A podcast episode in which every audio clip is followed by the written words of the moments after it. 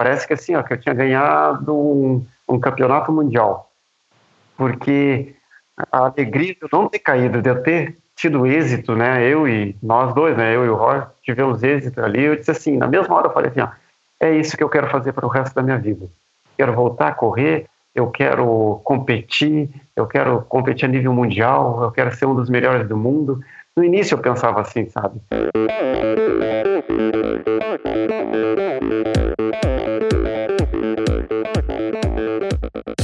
Olá pessoal, aqui é o Bernardinho. Olá amigos, eu sou a Fernanda Maciel. E quem fala é o Tony Canaã. Olá, eu sou o Djalma Madruga. Eu sou Ana Polegatti.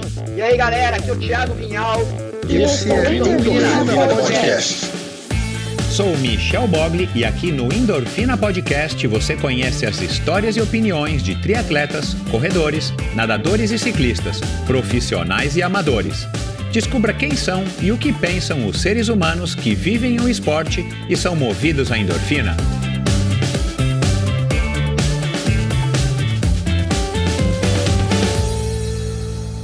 Olá, seja bem-vindo a mais um episódio do Endorfina Podcast. Quero começar aqui esse, esse episódio agradecendo novamente a todo mundo que chegou agora, que conheceu agora o Endorfina. Eu tenho interagido, como eu venho dizendo aqui bastante para vocês, eu tenho interagido com os ouvintes através do Instagram, né, que acho que é a ferramenta hoje mais, mais importante aqui do, do Endorfina, para divulgar o, o meu podcast. E muita gente descobrindo Endorfina agora, descobrindo Endorfina na quarentena, alguns até dizendo que já tiveram contato com Endorfina, mas tinham algum tipo de resistência e eventualmente acabaram insistindo e descobrindo e curtindo o, o Endorfina, ainda mais agora nesses tempos de pandemia, quando a gente precisa realmente, de fato, é, de bastante inspiração para seguir adiante, para poder enfrentar esses dias de confinamento. Então, muito obrigado a vocês que chegaram agora, obrigado a vocês que repercutiram os últimos episódios, o especial com pilotos, o último, né, dos três episódios com o Ricardo Maurício. Obrigado a vocês, claro, que repercutiram e ouviram o episódio com o Thiago Vinhal.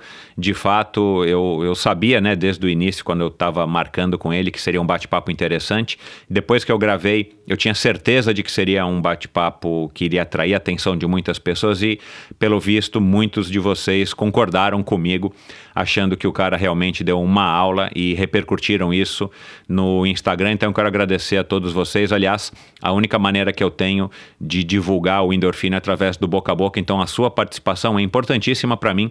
Quando você curte um episódio, se você quiser repercutir nas suas redes sociais, se você quiser levar para o seu, é, seu bate-papo no Zoom, se você quiser levar para o teu trabalho virtual e espalhar entre os seus colegas, é, eu agradeço bastante porque, de novo, essa é a maneira que eu tenho de conquistar cada vez mais ouvintes. E, claro, tem sempre muita gente, muito mais gente que não conhece do que gente que conhece. Então, a gente tem um trabalho aí, eu tenho um trabalho e com a ajuda de vocês eu vou conseguir de estar tá atingindo cada vez mais pessoas. Então, obrigado a vocês, obrigado a vocês que repercutiram também o episódio com o Mário Sérgio, meu grande amigo é, de longa data, o Mário Sérgio, criador da Run and Fun. Run Fun, era Run and Fun, né? Se tornou Run Fun. Foi um bate-papo interessantíssimo onde ele contou a história dele, né, bastante da história dele da época do Rio de Janeiro, quando ele se mudou para São Paulo e como é que ele enveredou para esse ramo das assessorias esportivas. Ele também foi um dos percursores das assessorias esportivas e hoje tem ao lado da MPR é, uma das maiores assessorias esportivas do Brasil. Então, muito obrigado a todos vocês também que repercutiram o episódio com o Mário Sérgio. Se você não ouviu, sempre fica aquele convite, vai lá e ouça, porque está lá disponível em todos os agregadores de podcast que você pode imaginar, de forma gratuita para você ouvir quando, onde quiser. E bom, é, claro, por final, antes de que eu me esqueça, obrigado também aos apoiadores, aos novos apoiadores do Endorfina. Nas últimas duas semanas eu tive aí mais algumas pessoas que resolveram doar, contribuir financeiramente com o meu projeto. E essa também é uma maneira que você tem de me apoiar, de você ir além, além de ouvir, além de repercutir, além de espalhar, de divulgar o Endorfina, você também pode é, contribuir financeiramente a partir de 10 reais por mês. E aí você encontra todos os detalhes na minha página endorfinabr.com. Bom, vamos falar aqui do convidado de hoje. Rapidamente vou preparar vocês para o que, que vocês vão ouvir, mas é óbvio que é uma história super inspiradora. Para quem não conhece o Vladimir dos Santos, ele é um, um, uma pessoa invisual, né? Ele, ele ficou cego é, com 30 e poucos anos de idade e ele já corria, mas aí depois desse primeiro choque inicial aí da, da nova realidade que ele enfrentou, ele, por enfim, meio que por uma coincidência, vocês vão ver aqui a história, ele resolveu voltar a correr e ele acabou se tornando aí um grande corredor, um recordista mundial, inclusive de ultras longas distâncias. É, eu preciso encontrar um termo aqui para quem faz para quem faz distâncias absurdas, como correr 245 quilômetros ou coisa do tipo, porque eu acho que já poderia, já poderia ter uma outra categoria que não a ultra maratona, ultra distância, porque assim como o Daniel de Oliveira e tantos outros que já passaram por aqui, o Carlos Dias, inclusive, que é amigo do, do Vladimir. Aliás, na semana passada, para quem está ouvindo esse episódio hoje, na semana passada, o Vladimir correu mil quilômetros na esteira dentro de casa. Então, enfim, são distâncias, é, são seres humanos que vencem aí ainda, extrapolam essa essa terminologia de ultra, na minha opinião. Mas, enfim, é, foi um bate-papo interessantíssimo com o Vladimir. Ele fala da infância dele, ele conta é, do começo, o contato com a corrida, ele dá uma contextualizada legal aí de como é que foi a infância dele. É, as primeiras competições, a primeira competição com oito anos, onde ele queria mais é impressionar as meninas. E depois ele fala, claro, desses momentos é, né, da, do descobrimento da doença é, que, que, que, o deixou, que o, viria, é, que viria deixá-lo cego e, e, depois desse momento de superação, quando ele redescobre a corrida e passa a querer é, se reencontrar é, e vencer preconceitos e tudo mais é, através da corrida. Foi uma história muito bacana, um cara muito inspirador, é um cara feliz, é um cara animado. Vocês já puderam ver aí, ter um, um, uma ideia aí de um, de um post que eu fiz agora recentemente é, no final de semana dele no Instagram, como é um cara feliz, um cara animado, um cara alto astral e um cara que de fato é, reencontrou aí a felicidade através do esporte e está vencendo barreiras, vencendo é, o impossível. Então foi um bate-papo interessantíssimo, tenho certeza que vai te inspirar bastante. Mas antes de ir para o bate-papo com o Vladimir, eu quero agradecer ao patrocinador do episódio de hoje, a Bovem Energia. A Bovem é uma comercializadora, uma gestora e uma geradora de energia, assim como para os meus convidados. Para a Bovem, energia é um assunto muito sério, uma empresa sólida e confiável, com profissionais experientes e treinados para lhe oferecer agilidade no atendimento, robustez e competência na condução dos negócios. Saiba mais em bovem.com.br. De energia, a Bovem entende. Esse episódio também é apoiado pelo Mosqueteiros do Esporte, patrocínio coletivo de atletas. Uma ideia muito bacana do meu ouvinte, triatleta amador e publicitário, o Marcelo Sintra. É, incentive um jovem atleta profissional e receba descontos em diversas lojas e prestadores de serviço. Pois é, o Marcelo criou esse, esse site exatamente com esse uh, objetivo de fazer um patrocínio coletivo. A partir de R$ reais por mês, você contribui com, uma, com a carreira de um jovem atleta que está exatamente né, pelo fato de ser jovem, está iniciando aí como um profissional, ele está naquela dúvida, ele está precisando daquele, daquele empurrãozinho extra financeiro principalmente, né? E através dessa, desse, desse, desse dinheiro ele consegue montar uma estrutura melhor, ele consegue ter mais tranquilidade para poder seguir aí a, a, a, carreira dele e quem sabe um dia ser um atleta é, campeão brasileiro, campeão olímpico ou é, um atleta olímpico ou alguém que vai estar representando o Brasil é, nos lugares, nas competições mais importantes do mundo. E se você colaborar com esse atleta, você com certeza vai se lembrar disso, ou ele vai se lembrar de você naquele momento que ele vai estar tá lá é, conquistando ou dando um passo importante na carreira dele. E isso com certeza é muito bacana. Então, se você pode, se você acha que é legal essa iniciativa, eu recomendo dar uma olhada lá, mosqueteirosdoesporte.com.br. Entra no site, dá uma olhada é, no plantel de atletas do, do Marcelo, é, faça ali uma pesquisinha e decida qual que você topa a, apoiar, qual que você acha que vale mais a pena apoiar, embora todos é, mereçam e todos sejam grandes é, personalidades, né? Já é um filtro aí que o Marcelo faz na hora de escolher esses atletas. Mas vai lá, veja qual que você tem mais afinidade e invista nele, que você com certeza vai ficar muito satisfeito em poder colaborar com a carreira desse jovem talento. Então, seja a diferença na carreira é, de um jovem talento, siga Mosqueteiros do Esporte no Instagram, Mosqueteiros do Esporte no Facebook e, como eu falei, mosqueteirosdoesporte.com.br. E vamos lá agora para mais um bate-papo interessantíssimo do Endorfina Podcast. Oi, Vladimir, seja muito bem-vindo ao Endorfina. Olá, boa tarde, Michel, boa tarde a todos que estão aí é, ligados na gente. É um prazer participar aí do, do Endorfina, que é, já é tão, tão uh, movimentado e tão divulgado aí pelo Brasil inteiro. Que bom, cara. Obrigado. Vai ser, vai ser um, ba um bate-papo muito interessante para mim também, pode ter certeza. E muita gente já, já me alertou, já me. Né, hoje eu tenho mais do que nunca, cada vez mais ouvintes que sugerem convidados, e você foi uma sugestão de alguns, de alguns ouvintes, perdão.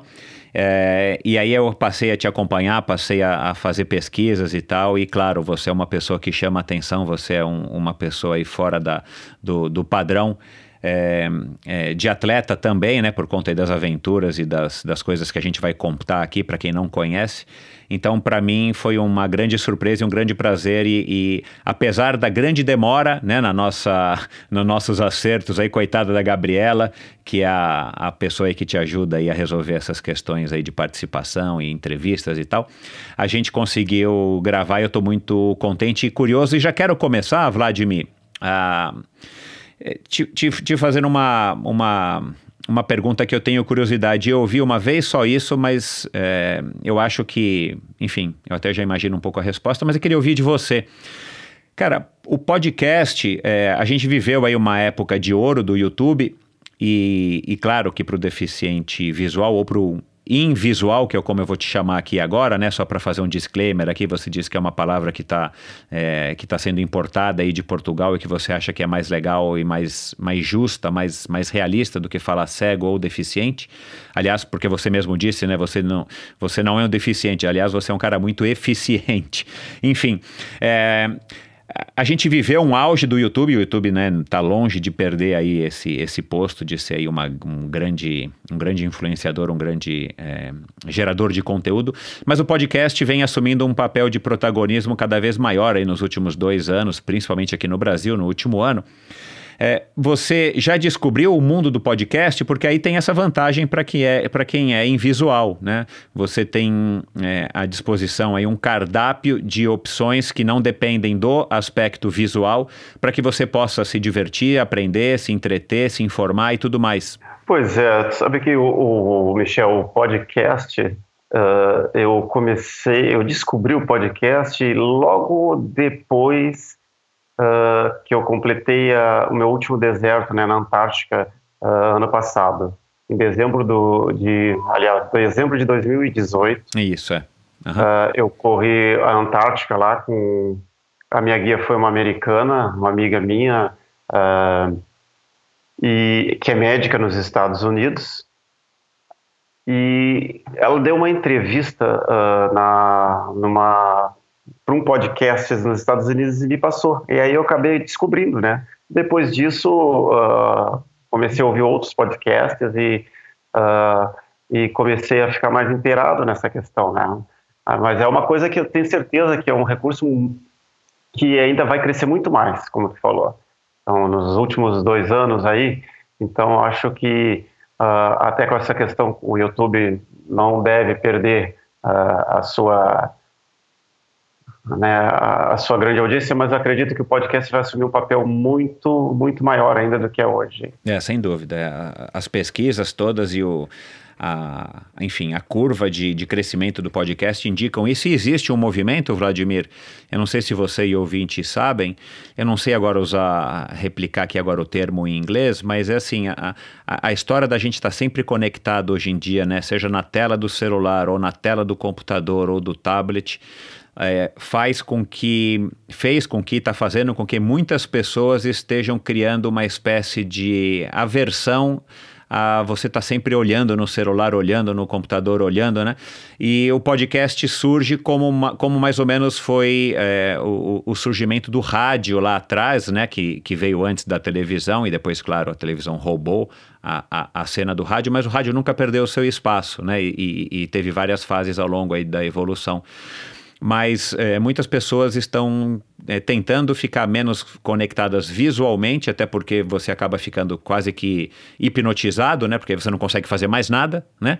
É, e ao mesmo tempo, quando você está ouvindo alguma coisa é, através, né, enfim, do teu smartphone hoje em dia, que é a principal fonte aí de, de, de acesso aí dos podcasts, você pode estar tá treinando, você pode estar tá, é, é, fazendo qualquer outra atividade, né? É, inclusive não fazendo nada, e você pode ficar de olhos fechados e se concentrar no que você está ouvindo. Então é uma acaba surgindo aí também como um, um alívio, um alento, uma alternativa para esse excesso de tela tem um nome em inglês, me fugiu aqui agora, que a gente está sendo submetido, e talvez não a gente, né? A gente tem mais ou menos a mesma idade, né? Mas as pessoas mais novas, né? As, as novas gerações que nascem já nessa história do telefone, do tablet, do computador. E, cara, né, dá um pouco de aflição, porque eles não desligam né, desse, desse veículo. Mas, enfim, eu já te digo, cara, pode, pode procurar que podcast tem para tudo quanto é gosto, para tudo quanto é, enfim, é, tipo de, de, de, de, de informação que você quiser ter você encontra no mundo do podcast. Eu imagino que isso abre muitas portas também para essa inclusão dos invisuais. Cara, fala aí rapidamente como é que foi sua infância é, é, em Rio Grande, né? Uma cidadezinha aí no, no sul do país, o seu contato com os esportes, né? Que foi o atletismo, pelo que eu pesquisei aqui. É, você teve o incentivo da tua família? Como é que foi aí a, a vida do pequeno Vladimir naquela época? É, deixa eu só te completar uma questão do podcast antes, que para nós, em visuais, até é melhor, porque a gente não, não tem o recurso do vídeo, e às vezes, quando as coisas eram feitas, entrevistas, por exemplo, com vídeo, a, a, se usava muito o recurso do vídeo para se mostrar alguma coisa, para se falar exato, alguma coisa. Exato. E para nós, não, para nós é o natural, é como se eu estivesse falando realmente só com a pessoa, não tem o recurso do vídeo. Como tu disse, eu treino escutando algumas coisas, tá? e às vezes até mais motivacionais assim, eu gosto muito disso, ou então na hora de deitar algo mais relaxante, mas uh, veio, veio a calhar muito para nós em visuais também, tá? principalmente para nós em visuais, que é uma maneira, vocês hoje, uh, usando podcasts, estão fazendo exatamente aquilo que nós já fazemos no nosso dia a dia, uhum. né? é ouvir muito, ouvir muito e falar muito.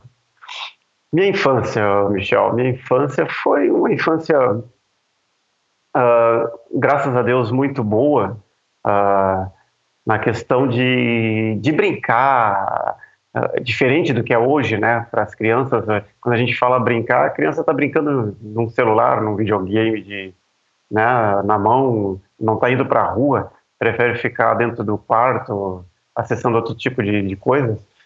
Mas não, cara, eu. Uh, a minha mãe criou cinco filhos sozinho, tá? cinco filhos sozinho. Meu pai abandonou minha mãe quando eu tinha quatro anos. E todo mundo de carreirinha, sabe? É, eu, com, eu com quatro, tinha uma irmã com seis, outra com sete, outra com oito e um pequeno com um. E a minha mãe teve que se virar para nos criar, né? Sem pensão, sem nada. Foi trabalhar em três empregos. E nós uh, fazíamos a nossa parte dentro de casa, fazer o serviço de dentro de casa. Né? As irmãs cozinhavam, os, os homens uh, também ajudavam e, e, a gente arrumava a casa, estendia tudo. Mas o esporte estava sempre dentro das nossas brincadeiras. A gente brincava de bolinha de meia dentro de casa, tá? Fazia Uau. aquelas meias. Uhum. Ficava jogando futebol, principalmente eram três homens, né? Então, às vezes, a minha mãe até chegava, a gente tinha quebrado alguma coisa. Mas, é, a gente ficava na, na, Eu lembro que a gente tinha um corredor grande na casa onde a gente morava. O corredor devia de ter uns, uns 10 metros de comprimento. Estreito, devia ter menos de um metro de, de largura, mas cada um ficava numa ponta, numa porta, chutando, né? Fazia gol a gol, como a gente chamava, né? Isso, gol a gol, isso mesmo. É, gol a gol, com, com bolinha de, de meia. Mas ainda a gente tinha um pátio ali, a gente uh, fazia nossos próprios brinquedos, a gente fazia perna de pau, né? Ficava brincando de andar na perna de pau, jogava bolinha de gude, e, e logo dobrando a, a rua da minha casa, tinha um clube a uns 200 metros da minha casa, e lá a gente jogava futebol, jogava basquete naquelas áreas de cimento, sabe? Aquelas quadras de cimento aberta. Uhum. E tinha os idosos que também nesse quadro, a gente jogava bocha com os idosos, né? Então, Uau. é, joguei bocha, joguei, jogava futebol, jogava basquete. Para te dizer, eu jogava, fingia que eu jogava basquete, porque eu tenho 1,70 de altura, então eu sempre fui pequeno quando era criança. então não, não tinha chance de, de jogar contra os grandão. Mas a gente foi criado assim, sabe? Uh, com muita gurizada na rua brincando, era de bicicleta, era, como eu te disse, futebol, uh, bola de gude, perna de pau, né, pular corda. Então foi uma infância legal.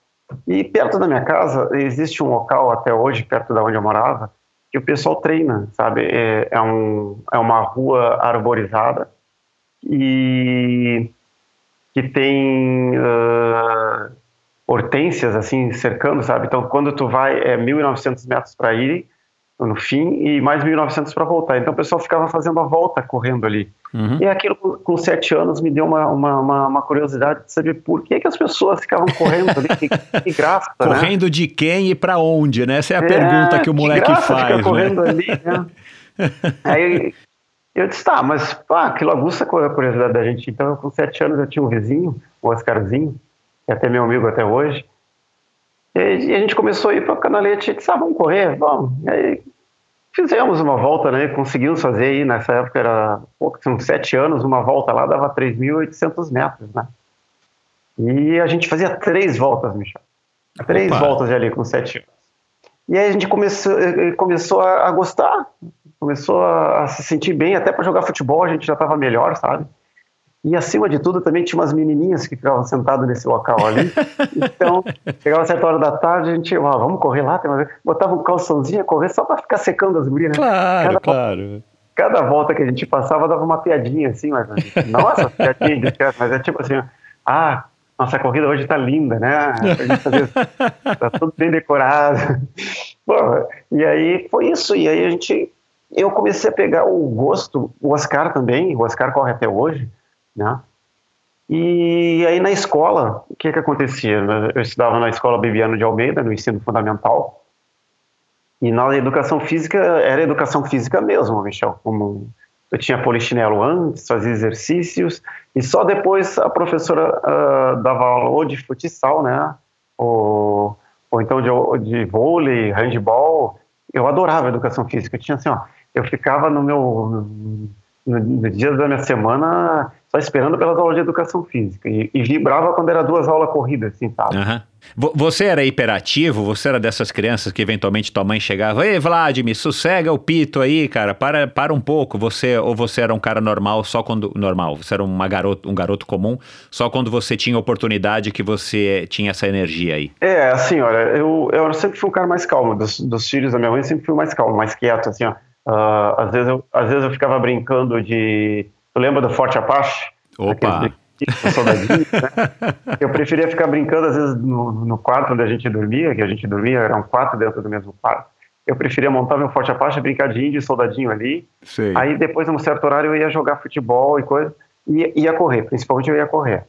Uh, mas aí, porventura, se a minha mãe dissesse assim, olha, Vlad, preciso que tu vá ao supermercado. Aí eu dizia pra minha mãe, marca aí o relógio. Quanto ah, tempo eu vou é? Eu, eu, eu pedia para ela marcar horário, ou então se eu tivesse um relógio, eu marcava horário.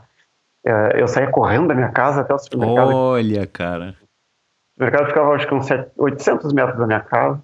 Eu ia correndo, apurava, por exemplo, você estava no açougue do supermercado, disse, você pode ir mais rapidinho, por favor? Eu estou contando o relógio e fazia tudo correndo, e chegava em casa e fazia. E, todo dia, eu tendo, quando eu tinha essa oportunidade, eu ia para fazer um tempo menor, entendeu?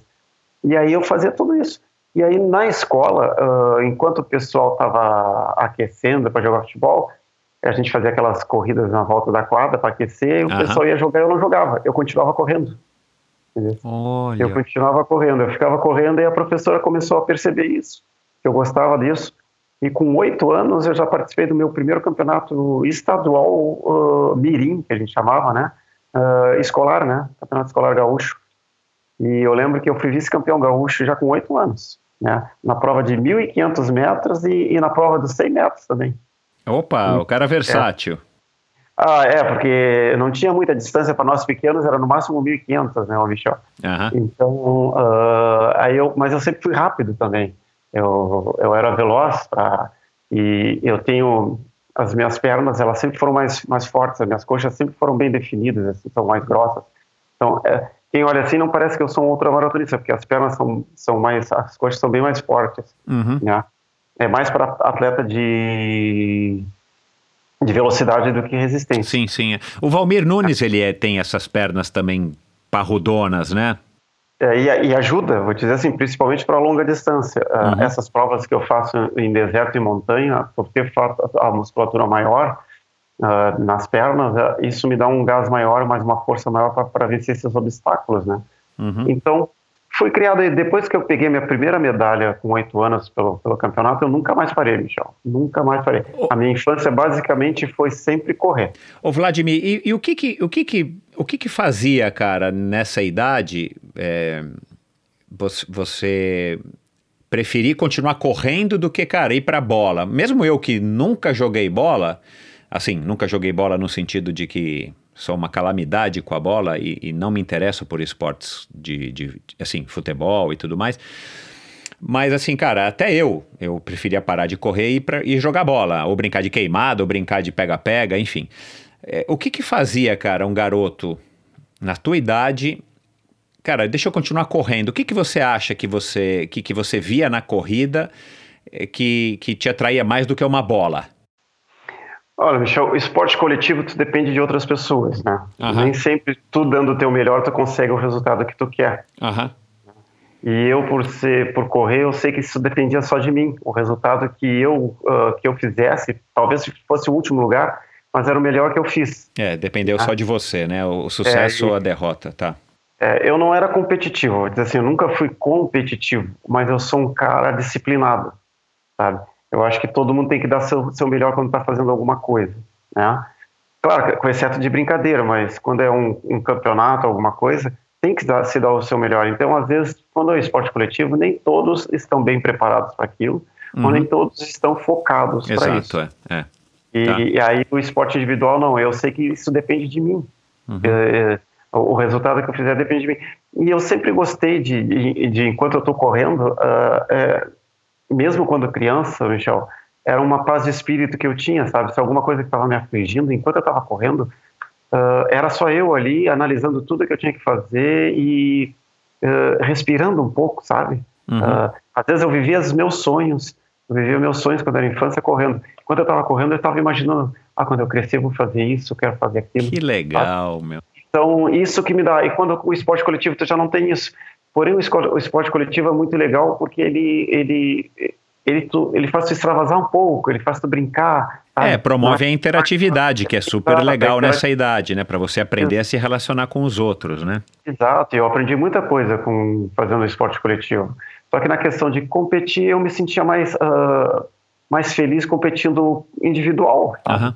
Uhum. Uh, mas nunca esquecendo dos outros, sabe? Uhum. Mas, é, mas, você é, não era um cara antissocial, né? Aquele cara esquisitão. Não, não, sempre fui cheio de amigos, tenho muitos uhum. amigos até hoje, sempre fui um cara que tá sempre sorrindo, uh, conto, conto piada, os caras riem mesmo sem achar graça, mas, é, é, mas eu sempre fui assim, sabe? Eu sempre fui de, de me interagir com as pessoas. É só a questão mesmo de que às vezes eu preciso do meu espaço. E eu não sou de, daquele cara de sentar na cadeira, ah, preciso de paz agora, vou relaxar o meu relaxamento é pegar um calção e sair e treinar de alguma forma. É. Mesmo que seja na esteira. Aham. Da onde você acha que você herdou isso? Isso foi uma coisa que surgiu com você? Você já, já refletiu sobre isso? Teus irmãos não têm nem, nem um pouco esse, esse comportamento, não, não necessariamente a corrida, mas esse tipo de comportamento, assim, de, de, de preferirem dar uma escapada para fazer uma coisa individual e se concentrarem e viajarem. É, como é que você identifica de onde que veio isso? Porque é curioso, né, Virgílio? Acho que. O Vladimir. Chama de Vladimir, né? Que é Vladimir Virgílio. Uh, eu, nunca, eu nunca ouvi ninguém que nessa idade já tinha essa. essa enfim, essa afinidade com a corrida. Até porque né, a gente tem filhos, né, e, e, você já deve ter passado por isso também com as tuas duas. É, eu tenho também uma de 20 e uma de 3, né, as diferenças de idade mais ou menos como as suas. Cara, nessa idade você quer mostrar pro teu filho que é, que é legal correr, ele acha que é horrível, porque cansa. E para ele cansaço significa uma coisa ruim. A pessoa não quer se cansar porque você fica ofegante, porque você transpira, porque dói, a perna cansa, dói, né, pra criança. Como é que você, cara, nessa idade tinha esse interesse, vamos dizer, por um esporte que, que só remete a coisa ruim para uma criança, né? Um sofrimento, cansaço, essa dor, né, da perna ficar cansada. Pois é, eu, não, eu vou dizer assim, eu, não sei se é de família, pela parte da minha mãe eu sei que não é, porque nenhum deles, nem meus irmãos, uh, tem, tem essa, essa queda pela corrida e, e por gostar de fazer exercícios, na realidade, qualquer exercício. Eles uhum. não gostam, né? Parte de pai eu não sei, o meu pai ele era de Sergipe, tá, de Aracaju, E depois dos quatro anos eu nunca tive mais contato com meu pai. É, já faleceu também, meu pai faleceu cedo. Eu sei que ele perdeu a visão com 50 e poucos anos e acabou entrando em depressão e como tinha diabetes também teve uma série de problemas e acabou falecendo. Mas eu não conhecia a família do meu pai, que é toda lá de Sergipe. Uhum.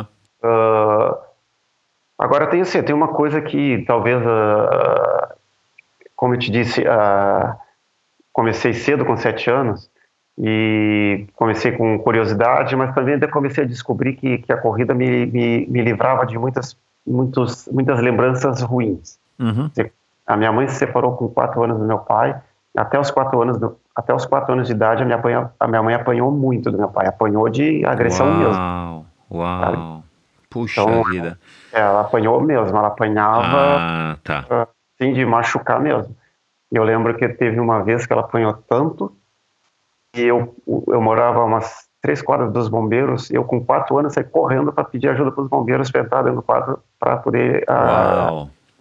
Bom, então tá explicado por que, que a corrida também era uma bela de uma válvula de escape para você, né? Exato, e aí a, e correndo me sinto livre, me sinto livre de todos esses sentimentos ruins, que hoje eu já não tenho mais, sabe? Eu só tenho, na realidade, eu cuido hoje da minha mãe, uh, até porque é uma obrigação minha e, e, e também uma questão de, uh, de devolver aquilo que ela sofreu exato, por nós. Exato, exato, é. Mas aí a corrida me liberta, sabe? Claro. Uh, me libertou quando eu perdi a visão. Eu fiquei um tempo sem correr, porque eu nem imaginava que eu poderia correr.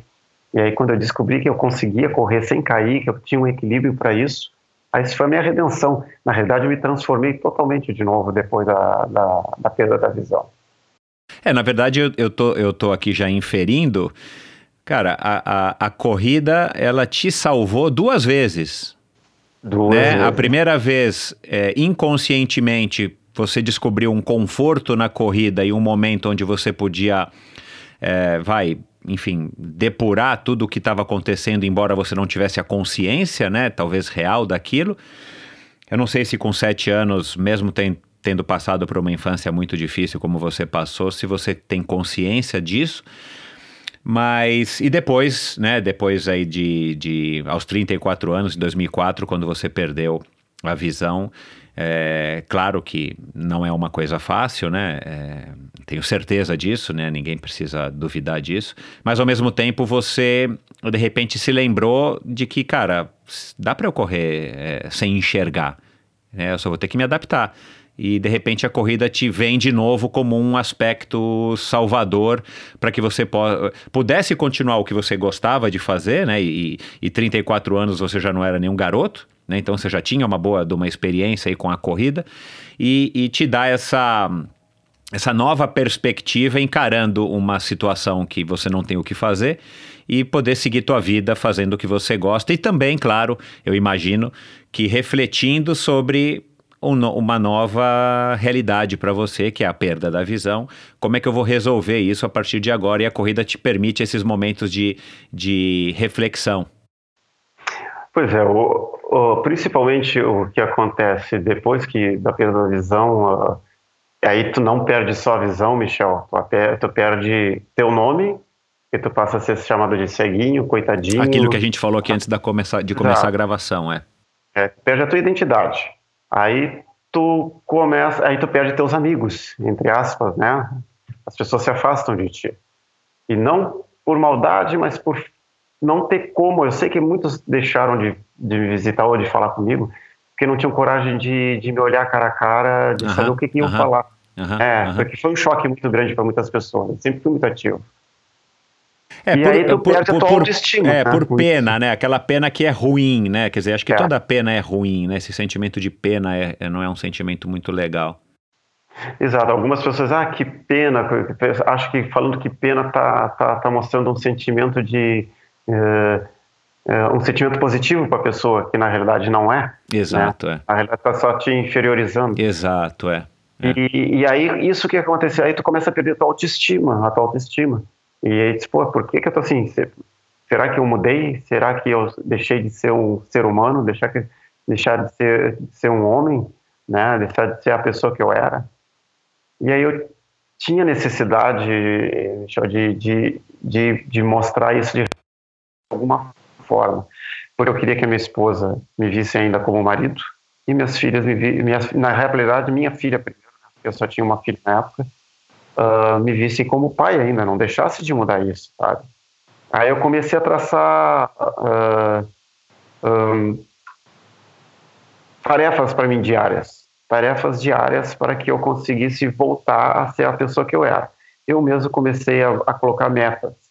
Dizer assim, eu vou começar a fazer as coisas para mim e para minha casa, para minha esposa. Por exemplo, eu não quero mais que faça o meu café.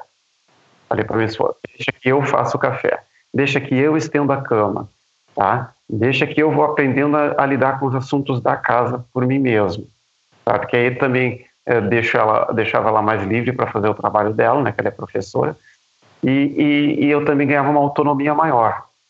A partir desse momento que eu comecei a fazer tudo dentro de casa, ganhei essa autonomia, ganhei a confiança da minha esposa que eu era capaz de fazer as coisas, minha filha continuava brincando comigo do mesmo modo, sem me tratar diferente. Uhum. E aí eu disse, preciso transportar isso para a rua, preciso transportar isso para as pessoas externas da minha casa. E de que forma? Primeiro, eu comecei a treinar e ir até o mercadinho da minha casa, é, que ficava na esquina, sabe? Chegar, eu disse, não quero que ninguém me ajude, eu vou lá, eu vou tentar comprar as coisas por mim mesmo, sabe? Aí ia no mercadinho, me agarrando pelas paredes, chegava no mercadinho, tocava em todas as prateleiras para descobrir que, que, mais ou menos o que, que tinha ali para mim, para mim poder comprar, né? Com o tempo isso começou a ficar natural, eu comecei a comprar por conta própria as coisas, né? E aí depois eu tinha que fazer um treinamento um pouco mais perigoso e um pouco mais uh, agressivo, uhum. que era aprender a atravessar a rua. Pois eu é. queria atravessar a rua para me movimentar. Só que para isso eu tinha que treinar meu ouvido, né?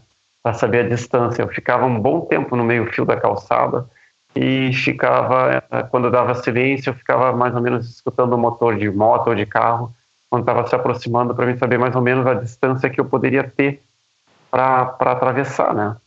E com o tempo isso eu comecei a treinar e, e aprendi. Aí um dia a minha esposa estava fazendo um curso à noite e eu disse eu vou fazer uma surpresa para ela, eu vou buscar ela no curso. Né? E fui. Peguei o ônibus, fui, fui agarrando. Eu não usava uma bengala de cego, tá? Eu usava uma bengala dessas de idoso, porque eu nunca tinha ido para a escola de cegos ainda. Eu tinha, ainda não estava aceitando essa questão de ir para uma escola de cegos, né? Uhum. Porque eu achava que, pô, eu já assim, já me tratam diferente. Imagina eu junto com outros cegos vai ser pior. Eu pensava assim, totalmente errado de sociais. Mas aí eu fui com essa bengala e um dia quando eu estava indo para o curso, à noite, um, um, amigo meu, o Roger, que é até presidente da, da, Associação de Corredores de Rio Grande aqui, me encontrou na rua, começou a conversar comigo e percebeu que tinha algo diferente comigo e perguntou o que estava acontecendo. Eu disse, olha, Roger, eu perdi a visão. E, e para meu espanto, a primeira coisa que ele disse para mim não foi nem coitado, nem bah, que, que, pena, como foi. Ele disse assim, ah, tu não quer voltar a correr então? E aquilo veio direto na minha cabeça. Eu disse: quero, quero. Nem tinha passado na minha cabeça. Naquela mesma semana que o Roger é muito eficiente, assim, sabe? Ele já traça as coisas, é como eu, que a gente era de marinha. Então, uh, quando a gente planeja uma coisa, a gente já começa a executar, na uhum, realidade. Uhum. Né? E naquela, acho que deu três dias depois, a gente já estava já com treino marcado na pista do Exército aqui da, minha cidade, Rio Grande. Cara, eu vou te dizer assim, foi a redenção, porque... Há quanto tempo que você não corria até essa data? Ah, já, já fazia dois anos. Dois anos que eu não corria. A perda da tua visão demorou mais ou menos isso? Um ano, um ano e meio? Oito meses. Oito? Caramba, rápido, hein, Vladimir? Foi, foi rápido. E mais um tempinho eu fiquei nesse processo de aceitação e, e de transformação, né? Claro. Dentro da casa e e a corrida realmente ainda não tinha passado pela minha cabeça. Acho que eu tinha estava com esse bloqueio primeiro de, de ganhar minha independência e não pensei no esporte na época. É, mas para você ver, né, Vladimir, como, como é um choque gigantesco na vida, foi na sua vida, eu imagino que na vida de qualquer um, né, faz algum tempo aqui também tive é, o Diogo Ratacheski, né, que perdeu é, a mobilidade depois de um acidente de carro de uma hora para outra. O teu caso ainda foi um caso um pouco mais lento, mas, cara, oito meses é, é curtíssimo, né? Assim, você vê, é menos do que uma gestação. Mas para você ver como impacta na vida do sujeito, né, cara? Assim, você esqueceu da corrida, esqueceu do que você poderia fazer e ficou, claro, tendo, é, passando por esse processo de aceitação, né? Acho que dá para a gente ter, a gente que está vendo de fora, é, uma noção mais precisa de, de, de, cara, como isso muda a vida do, do sujeito, assim, de uma maneira radical. É, porque assim, ó, a partir do momento que tu tem o diagnóstico e tu recebe a notícia que tu vai acabar perdendo a visão, teu dia começa a ser sempre o último dia, entendeu? Aham. Então, o meu foco eu acordava e dizia, será que hoje que a minha visão vai, será que amanhã eu acordo e volto com os vultos ou não? Ou perco totalmente os vultos? Então, oito meses foi bem, vamos dizer assim, foi uma tortura. Foi uma tortura. Eu Você parou de fazer tudo nessa época? Tipo, entrou em licença e, e ou, ou você levava uma vida mais ou menos, é, com uma rotina mais ou menos normal, com exceção da, das visitas constantes ao médico? Não, eu, eu ainda continuava no trabalho enquanto eu estava com uma baixa visão, tá? Uhum. Eu continuava no trabalho mais porque eu ainda tinha um outro problema paralelo, que a minha esposa, ela, ela tinha um, teve um problema sério de pulmão e precisava retirar cerca de 60% do pulmão esquerdo. Oh, meu Deus do céu. E aí eu tinha que me manter ativo para que, que o convênio médico da, da, da empresa cobrisse a, a, cirurgia, que era quase 40 mil reais na época. Uhum. E aí eu me mantive ativo, assim, sempre pensando que eu tenho que, uh, que pelo menos a minha esposa fazer essa cirurgia, dar tudo certo, aí depois, aí eu ficava em paz, entendeu? Uhum. Uh, porque eu, eu tinha medo até dessa questão de, ser, de, ser, de ficar desempregado, né? porque sabe-se lá, mas graças a Deus a empresa não, a empresa uh, que, que eu trabalhava, que é no terminal de containers aqui de Rio Grande, uh, sempre me prestou todo o auxílio, me dá até hoje meu auxílio, ela é minha patrocinadora, inclusive. Mas Uau, deu tudo cara, certo. Que bacana, meu. É. Aí deu tudo certo, a minha esposa fez a cirurgia e eu acho que foi uns quatro ou cinco meses depois aí a minha visão foi embora. Mas aí eu fui mais leve, sabe? Uhum. Prefiro, sabe, que aconteça tudo que aconteça só com uma pessoa, né? Exato, Porque exato. o meu diagnóstico já estava feito, então uh, tá tudo certo. Deixa eu então, só abrir assim, um parênteses depois... aqui, Vladimir, só um segundinho. Uh, eu quero voltar claro. aí ao lado da corrida, óbvio. É, mas uma curiosidade, você foi perdendo a visão, né? Durou aí mais ou menos oito meses quando você foi diagnosticado com essa doença macular aí que não tinha cura, que não tem cura para você perder aí a visão totalmente. Cara, é, qual foi a sua. Houve algum tipo de preocupação no sentido de, cara, deixa eu. Manja, a gente ouve muita gente que, que já passou por experiências ruins de quase morte e tudo mais, ou pessoas é, que a gente lê e ouve, ou até mesmo em filmes, né? O cara foi diagnosticado com uma doença terminal, o cara quer aproveitar a vida ao máximo. No teu caso, houve alguma coisa nesse sentido, tipo assim, cara, deixa eu aproveitar e, e apreciar mais o que eu estou enxergando, deixa eu olhar mais para a cara da minha esposa, deixa eu olhar mais para a cara da minha filha, deixa eu ficar vendo álbuns de fotos aqui incessantemente, para que a hora que eu perder a visão, já que você sabia que era uma, um caminho é, sem volta, você tivesse as memórias mais nítidas na sua cabeça? Deixa eu assistir todos os filmes que eu adoro assistir, manja essas coisas? Sim, sim. Uh, olha só, a única preocupação que realmente eu tinha na, nesse processo de perda gradual era manter a lembrança realmente do rosto da minha filha e da minha esposa. Ah, e tá. principalmente, principalmente do rosto da minha filha. Sabe, eu, eu não dormia sem antes parar dois, três minutos fixo olhando pro rosto dela uhum. para gravar isso na memória, sabe? Eu ficava, disse, ah, fica quietinha, deixa, deixa o pai olhar para teu rosto um pouquinho, sabe? Não entendia por quê. E aquilo ali sim foi, só que, eh, vou te dizer assim, uh, era uma tortura. Era uma tortura. O que eu estava fazendo era me autotorturando, eu me arrependo disso até hoje. Ah, se arrepende? Por, me arrependo porque, assim, uh, é, é, tu fixar o rosto e, e, ficar pensando, ah, que linda ela tá. Aí tu ficava, mas como é que ela vai ser quando ela tiver 15 anos? Como é que ela vai ser quando ela tiver adulta? Uhum. Sabe? Aí tu acabava te torturando todas as vezes assim. E, e hoje eu vejo que isso não foi importante, porque uh, cerca de 3, 4 anos depois que, que eu perdi a visão, eu perdi a memória fotográfica. Ah, é? E, é, aí eu não lembro mais de rostos, eu não lembro mais de cores, sabe? Eu não, não tenho essa memória fotográfica na minha cabeça. Isso é uma coisa que acontece em, em, em pessoas com é, invisuais ou isso acontece com algumas delas? Acontece com algumas delas, tá? principalmente que pode ser um, um, processo que um trauma psicológico que tu que tu causou. Ah, tá. Processo de perda, né? Eu tive já com a psicóloga e foi um trauma que essa preocupação minha diária de, de, de, de tentar decorar, somente o rosto da minha da minha filha na coisa, pode ter bloqueado alguma coisa. Então, assim, hoje eu sei algumas formas com o gesto das minhas mãos, Claro. tocos. Aham. Eu não consigo, tu diz um círculo, na minha cabeça eu não sei mais como é que é um círculo. Mas nas minhas mãos eu sei, eu sei que eu tenho que fazer mais ou menos assim com a mão, entendeu? Um, ah, a mesma coisa triângulos, eu sei como é que, com uma forma que eu tenho que posicionar ah, esse, esse desenho, mas tocando, sempre Sim, tocando. sim, é. é. Agora, eu não consigo, é, tu força a cabeça, tu força a cabeça, chega a dar dor de cabeça. Então, eu nem faço mais isso. Caramba, cara, que curioso isso.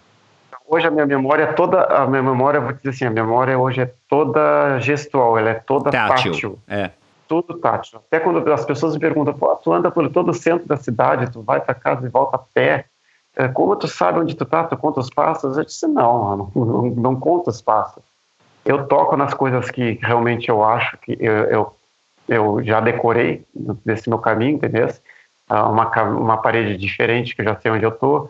Ah, quando eu passo por, por uma padaria, um mercado que tem um cheiro diferente, eu já sei que eu tô perto de- desse tal lugar, claro, né? claro. Então, para mim é cheiro e toque, né? Mas eu não, não fico contando passos, senão eu ia enlouquecer. Imagina, Pois é, eu, pois minha é. casa, na minha casa, ao centro, do, centro da casa, do centro da minha cidade até a minha casa são quase 6 quilômetros.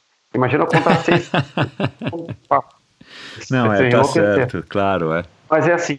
E aí hoje eu percebi que não adianta nada a gente tentar ah, memorizar de alguma forma as coisas. Eu era para ter curtido mais, sabe? Eu era para ter vivenciado Então, mas mais. Vladimir, vamos lá. Co- como é que você sabia disso? Você está me contando uma coisa que é completamente nova para mim. E eu acho que para 99% do, dos ouvintes. Ah, Mas a, a minha curiosidade era justamente isso. Se fosse eu, sem ter essa conversa com você aqui agora, cara, na hora eu ia querer começar, cara, ficar olhando para minha filha, ficar olhando foto, para preencher minha, minha, meu HD é, f- de fotografias para que eu pudesse ter sempre essas imagens na cabeça. Eu, eu, não tinha noção de que eventualmente a gente pode perder ah, isso até por uma, talvez até uma defesa, né, do organismo, do cérebro, né, Vladimir? Exato. E é, eu só penso assim, eu poderia ter vivido mais ao ar livre, sabe? Poderia ter até corrido ah, mais quando eu podia. Aham. Ah, mas tudo bem, a gente Exato, não é tem que assim, se arrepender é né, claro, é. do que já foi. Hoje eu realmente estou extremamente adaptado a isso. Se eu te disser que, que isso não me deixa um pouquinho infeliz algumas vezes, isso me deixa. aham. Mas hoje eu tenho outros recursos para tirar essa infelicidade do- da, da minha cabeça, tipo, ah, eu vou correr, boto um calção, vou para a rua, vou para esteira, vou fazer algum exercício, ah, vou fazer algo que eu goste de alguma forma, né, para que eu não preencha a cabeça. aham. E hoje, assim, a, a corrida, até na realidade, além de estar me ajudando, está ajudando outras pessoas. Né? Quando eu estou Claro. correndo, eu sei que eu estou ajudando outras. Totalmente, totalmente. Bom, mas vamos voltar lá para o dia que você foi para a pista lá e, e- e foi correr. É, como é que foi, cara, essa sensação de você. E, e se alguém já tentou fazer isso, correr eu nunca tentei fazer, mas nadar eu já tentei nadar de olho fechado. Cara, para quem tem visão, você fica completamente desnorteado. Eu imagino que seja a mesma sensação correndo. Como é que foi para você ali naquele momento, é, esse misto de, cara, eu acho que eu vou conseguir correr é, e, isso, e eu não estou enxergando nada, que aflição que me dá. Pois é, e, e o Roger, que estava correndo do meu lado, também a gente não tinha nenhuma experiência de, de vivenciar essa situação. Aham. E, e qual era a minha preocupação? Era correr e cair já de cara no chão, né? E me machucar. Eh, e a outra preocupação maior, como a gente estava treinando na pista, era fazer a curva. Eu não sabia se eu ia conseguir fazer uma curva. Coitado. É que eu vou meu. fazer a curva toda Pois é, pista? pois é. Mas aí eu, ele, ele, ele, no dia começou a dizer, vamos dobrando, vamos dobrando, vamos, né? Estamos girando, girando. Eu comecei a, a perceber que aquele ângulo era só manter o mesmo ângulo e sentir o corpo dele do meu lado. Aí eu comecei a sentir o corpo dele sempre tentando fazer a mesma coisa, né? Claro, claro. A, o movimento de curva. E quando eu terminei aquilo, aquilo me deu um, uma alegria tão grande. Parece que assim, ó, que eu tinha ganhado um, um campeonato mundial. que legal, cara. A alegria de eu não ter caído, de eu ter tido êxito, né? Eu e nós dois, né? Eu e o Roy tivemos êxito ali. Eu disse assim, na mesma hora eu falei assim, ó, é isso que eu quero fazer para o resto da minha vida. Quero voltar a correr, eu quero competir, eu quero competir a nível mundial, eu quero ser um dos melhores do mundo. No início eu pensava assim, sabe? Porque uh, eu achava assim que sendo um dos melhores do mundo eu ia ter meu nome o meu nome de volta, sabe? Uh, ia ter o respeito das pessoas. Só sendo o melhor do mundo que eu vou conseguir agora o respeito das pessoas. E ali eu comecei a traçar metas, Michel. Eu disse, ah, vou começar a treinar. O Roger me arranjou um outro guia na época, Gilberto. Uh, não, primeiro foi o, o, o, Marcos Lumbras, que me, me guiava de bicicleta para os treinos. Eu treinava, botava um cadarço amarrado na, no guidão da, da, da bike dele e a gente 10, 12 quilômetros de treino pelas ruas, né? E aquilo eu comecei a pegar mais confiança, comecei a pegar mais resistência, peguei a pegar mais velocidade e comecei a participar das, das primeiras rústicas na cidade. E, na realidade, eu participei das primeiras rústicas na cidade, era para me uh, re, ressociar, né? Estar, Socializar. Reincluir. Uhum. Reincluir. Que as pessoas começassem a me ver de novo. E, e, e até com o intuito de depois de conseguir um patrocínio para me conseguir provas fora da minha cidade, né? E assim foi, ó, cerca de. Eu, eu determinei assim, hora 2006 eu comecei a correr. Eu disse, em 2007 eu quero, eu quero ser um dos melhores do Brasil. Quero ser já um dos melhores cegos do Brasil. E ali, já em 2007, uh, em 2006, para o final de 2006, eu entrei para a escola de cegos, aqui de Rio Grande. Consegui convencer o pessoal da escola de cegos, nem precisei convencer, só dei a minha opinião. Eles, para me ajudar, fizeram já se inscreveram, já se cadastraram no Comitê Paralímpico Brasileiro. Eu me filiei ao Comitê Paralímpico Brasileiro e também à Confederação Brasileira de, de Esportes para Cegos. Uhum. E, e 2007, para ter ideia, eu já era o segundo melhor do Brasil nos 10 mil e nos 5 mil metros. Uau. Treinei, treinei muito nisso. Consegui meu primeiro patrocínio, porque em 2007 eu corri a meia maratona do Rio também. E minha primeira prova, na realidade, de grande de grande nome, uhum. e correr entre os deficientes e vencer a prova entre todas as deficiências, sabe? Já voltei para Rio Grande recebido em carro de bombeiro, para te ter ideia. Recebido em carro de bombeiro. Eu e meu guia recebidos em carro de bombeiro. E, e, depois disso, os patrocínios começaram a entrar. Em 2008, eu já estava correndo minha primeira maratona fora do país. Foi na Itália. Então, assim, foi um pulo muito grande em pouco tempo, né? Mas eu me dediquei, o Michel, me dediquei tanto, eu só treinava, sabe? Dava tempo com a minha né? família e me dedicava treinando. Treinava, mas treinava mesmo. Era academia para reforçar meu, minha musculatura e era basicamente muita corrida, muita corrida. Porque Uhum. eu botei assim na cabeça, eu vou recuperar meu nome.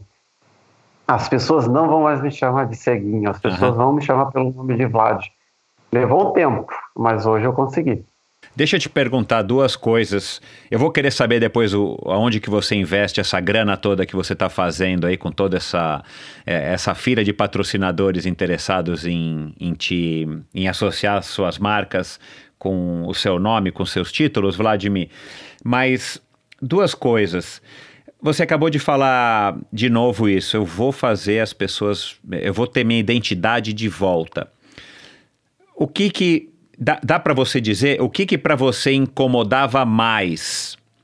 O fato de você ter se tornado um invisual e não tinha volta, você sabe disso, é, e você perdeu, claro, muita coisa, ou o fato de que você não, não tinha mais a visão, mas, cara, as pessoas passaram a te olhar com esse preconceito que a gente falou aqui, né, tal do, do ceguinho. Aí só contextualizando, para quem é mais novo do que a gente, é, talvez não tenha isso, eu também não ouço mais isso, mas quando a gente era moleque, nós temos a mesma idade, é, a gente tinha a piada do ceguinho, a gente tinha aquele ceguinho que pedia dinheiro no semáforo e tal. Era uma, era uma visão, é, enfim, com preconceito talvez embutido, né? Mas era uma coisa muito de criança, mas é, que, claro, quando é com você, é, é, isso te machucava, né? Porque a pessoa passa a ter pena, passa a. Né? Não, aquele lá é o ceguinho que eu te falei, lembra? Aquele que saiu na matéria do jornal, o cara que perdeu a visão, coitado, né? Uma coisa que, puta, é horrível. O que, que mais te incomodava? Era o fato de você ter, entre aspas, passado a ser o ceguinho e não mais o Vladimir, é, aquele que todo mundo apontava, ainda mais porque você não enxergava, olha, aquele lá é o Vladimir, o ceguinho. Ou o fato de que você realmente perdeu a visão. Dá para dá criar essa diferenciação, na tua opinião, na tua visão? Claro, dá. E na hora eu te respondo. Uh, totalmente o preconceito, totalmente o fato de, eu, de o fato de eu perder a visão uh, era algo que eu já sabia e não tinha o que fazer, e aos né? poucos eu não tinha o que fazer mas o fato de tu deixar de ser a pessoa que é, na verdade eu não tinha deixado de não, ser. Não, você não tinha, isso as, é. As pessoas, as pessoas achavam que eu tinha deixado de ser. Então isso me incomodava muito. Me incomoda até hoje, porque olha assim, ó, tu escuta muita coisinha, escuta muita coisinha todos os dias. Porém eu tenho meu filtro hoje, né? Entra para um lado, sai para o outro. E, Tem melhorado, e, Vladimir? Você está há 15 anos nessa situação, né, aproximadamente. Tem melhorado ou simplesmente você foi criando esses filtros para não se incomodar com cada crítica, cada comentário, cada expressão de pena? Olha, na minha cidade e alguns lugares do Brasil, eu percebo que melhorou. Tá? Ah, melhorou. Inclusive, cegos aqui da cidade que não saíam sozinhos começaram a sair mais, sabe? Estão mais vistos agora. Uh, mas ainda falta muito que melhorar. Entendi. Faltam coisas que, coisas que aborrecem. Eu vou te dar só um exemplo. Uh, como eu viajo muito e tenho que pegar essas pontes aéreas, né? Uhum. Existe um termo nas empresas, isso é um termo mundial, uh, para quando tu, precisa de uma assistência, tá? Para chegar até o portão de embarque, Sim. no caso quando eu estou sozinho. E aí eles vão lá, pegam o celular ou pegam o rádio e dizem assim, olha, tem um blind aqui, o blind precisa... Coitado. Uh, do meu lado, sabe? Do meu lado ó, oh, tem um blind aqui que precisa de assistência, vem aqui, quem é que vem pegar o blind? Aí tu escuta no rádio, não, eu não posso agora, estou fazendo outra coisa. Aí, aí eu, uma vez eu me aborreci tanto, que eu cheguei e disse assim, peraí, uh, tu sabe meu nome, não sabe? Tá aí, tá aí no meu bilhete de passagem, meu nome é Vladimir. Por que tu tá me chamando de blind, embora eu saiba que blind é cego em inglês? Claro. Eu sei que é um tempo.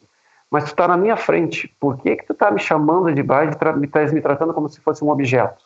É, vem buscar um blind, é a mesma Isso, coisa tem uma caixa aqui, vem pegar é, vem pegar uma caixa. Aí eu disse assim, até para a pessoa que estava lá numa amostra, eu disse, olha, eu não sei qual é a cor da tua pele. Se tu é branca, preta, azul. Isso. Agora imagina se tu, fosse, se tu fosse negra. Eu chegasse assim, vem pegar a negra aqui. Tu ia gostar? Uau, Vladimir. Ah, não. Não, não. Boa. Não, eu tive que, sabe, eu tive que dar um choque nessa hora, assim, sabe? Não, esse, não, e você, não, e você assim, foi educado. Pegar é. aqui, vem pegar o negrão aqui, né? Isso, isso, isso, isso, é extremamente ofensivo, ofensivo extremamente cara. degradante para quem está ouvindo, sabe? Para quem está naquela situação. Ah, não, mas é que é um termo mundial só para saber qual tipo de recurso que a gente vai fazer para me transportar até o lugar. Aí tinha gente que vinha com cadeira de rodas. Eu disse assim, tá... ah, você pode tentar cadeira de rodas, tu não estás me vendo de pé. Pô, eu tô indo correr no Alasca.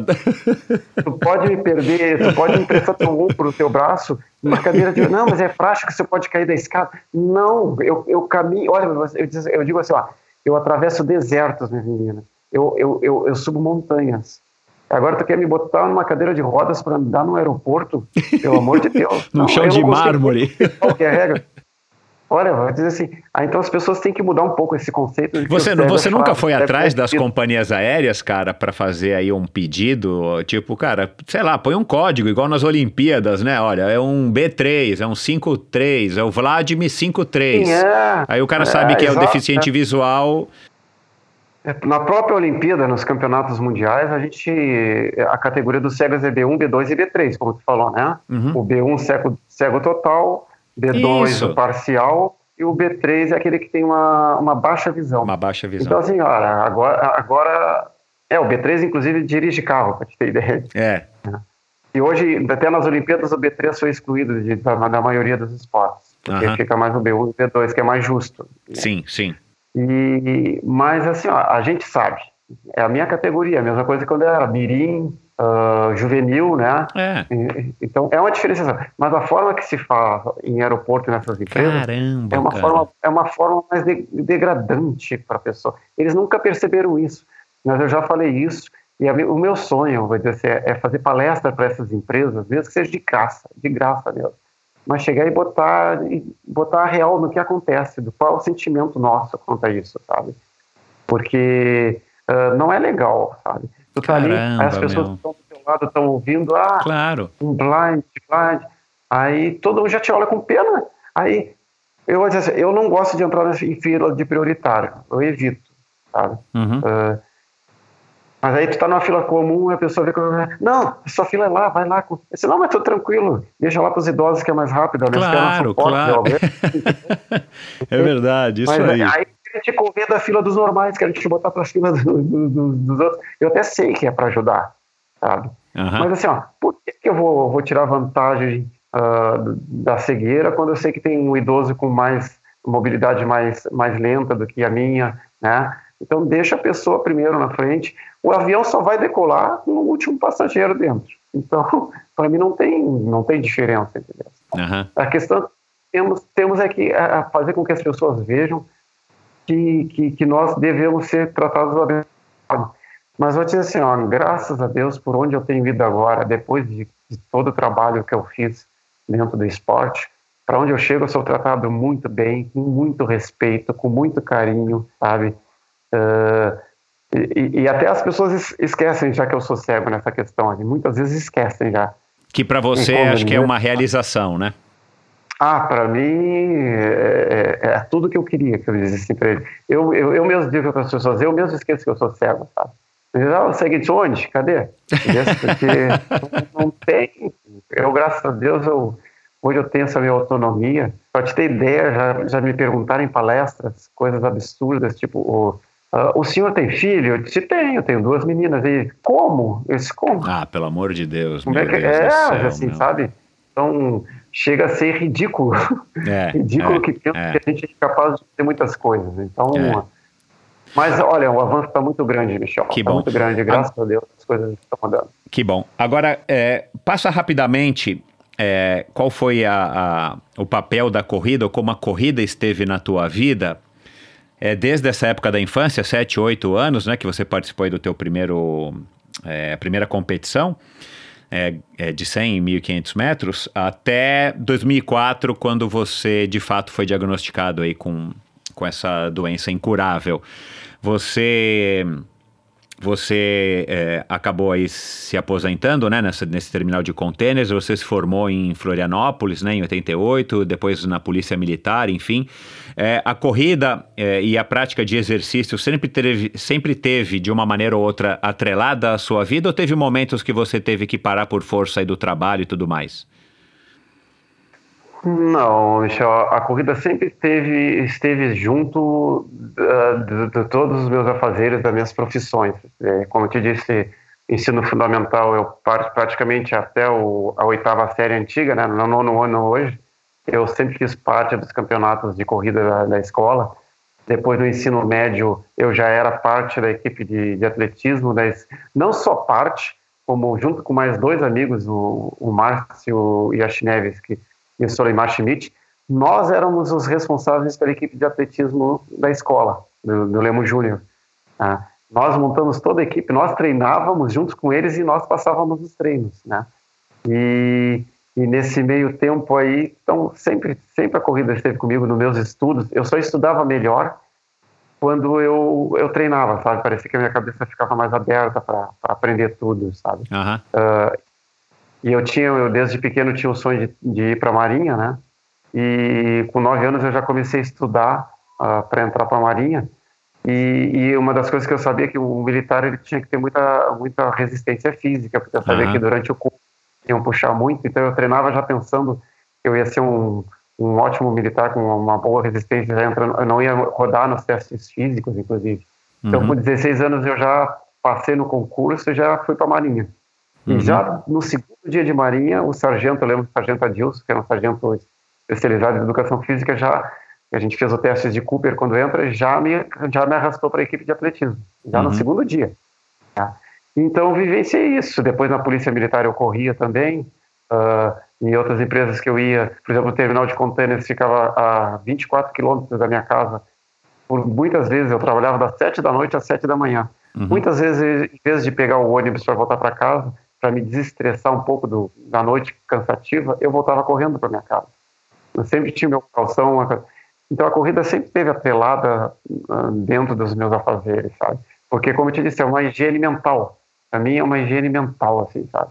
E, e hoje continua sendo, uh, continua sendo um escape para muitas coisas. No momento agora, em isolamento, tem sido muito um escape para mim. Eu vou para a esteira, fico três, quatro horas na esteira. Uhum. E aí me dá uma, uma aliviada. As minhas provas extremas, elas exigem muitas horas de treino também, então uh, hoje, hoje que a corrida, eu como, como atleta, como para-atleta, a corrida é, um, é um, uma ferramenta que eu uso para levar essa mensagem positiva para as pessoas, e são corridas de mais de 200 quilômetros, exigem que eu fique 5, 6 horas treinando. E, e, eu não, e não é sacrifício nenhum para mim, sabe? É, pelo contrário, se me deixasse, eu, eu entrava mais ainda. Eu, eu, amo o que eu faço. Ô Vladimir, até 2004 você já tinha participado de maratonas é, ou provas mais longas. De onde que também veio essa vontade? Cara, porque aí muita gente deve, se, deve ter te perguntado já, cara, quer correr? Corre. Vai correr 10, vai correr 42 no asfalto, onde vai ter, né, enfim, um percurso todo marcadinho, bonitinho e, e, e tal. Cara, de onde que veio essa vontade de estar tá correndo provas não somente longas, distantes, mas é, em lugares com terrenos, porra, dificílimos, né, cara? Assim, de onde que veio isso? Quando é que surgiu essa luz de falar, meu, eu quero agora fazer as coisas que vão totalmente contra a, a minha atual situação, a minha natureza? É, eu sempre fui de me desafiar, Michel, sempre mesmo. Sempre, como eu te disse, com sete anos eu comecei. Uh, com, com, os mesmos sete anos eu, eu, eu me desafiei junto com, com, com Oscarzinho, que corria comigo ali, a fazer uma prova de 14 quilômetros que tinha aqui na cidade, que a gente nem podia correr, a gente correu sem inscrição, porque não podia, né? É. Muito novo. A gente percorreu 14 quilômetros já com 7 anos. Com 15 anos, eu já fiz a minha primeira maratona, que foi a maratona de Porto Alegre. Né? E já fiz quase sub, sub 3, sub 3 horas. Né? Uhum. Faltava um minuto. Por um minuto eu, eu não cheguei a 2 horas e 59 na maratona com 15 anos. Uau! E aí e, aí eu fiquei, aí eu sempre me desafiei, sabe? Eu sempre fui de desafiar, de ter uh, percursos grandes, assim. Mas a, a, a ultramaratona, essas provas com, com extremos, né, com dificuldade de terreno, ela só entrou depois, depois de, de eu ter perdido a visão, muito tempo depois, quatro anos depois, na realidade. Uhum. Eu, descobri que haviam provas de 24 horas e disse, poxa, 24 horas correndo? Que legal, eu quero correr 24 horas. E fiz a minha primeira 24 horas em Santa Maria, eu lembro. Né? Sem experiência nenhuma de como correr uma 24 horas, né? porque a velocidade é outra, né? Exato. E é, e é chato. E, e é mais chato também, porque, por exemplo, em Santa Maria, tu ia 500 metros na rua e voltava 500 metros. Passava 24 horas fazendo volta de uma volta de um quilômetro, né? Então é, é, é, é muito maçante. Só que aí eu comecei a pegar gosto, comecei a pegar, conhecer mais outros ultramaratonistas que corriam outros, outras provas, provas de trail, né, montanha. Uhum. Mas, mas, as provas extremas mesmo veio só depois de uma entrevista que eu dei uh, para o jornalista Ernesto Paglia. Uhum.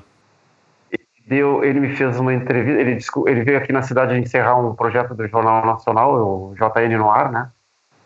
E aí a gente conversou nos bastidores um tempo. Depois de um ano ele lançou um livro que dizia assim, uh, conhecendo, o, conversando com Vladimir, me lembrei do filme do diretor Herzog, O Enigma de Caspar Hauser, uhum. onde um cego guiava, guiava uma, uma caravana salvo pelo deserto.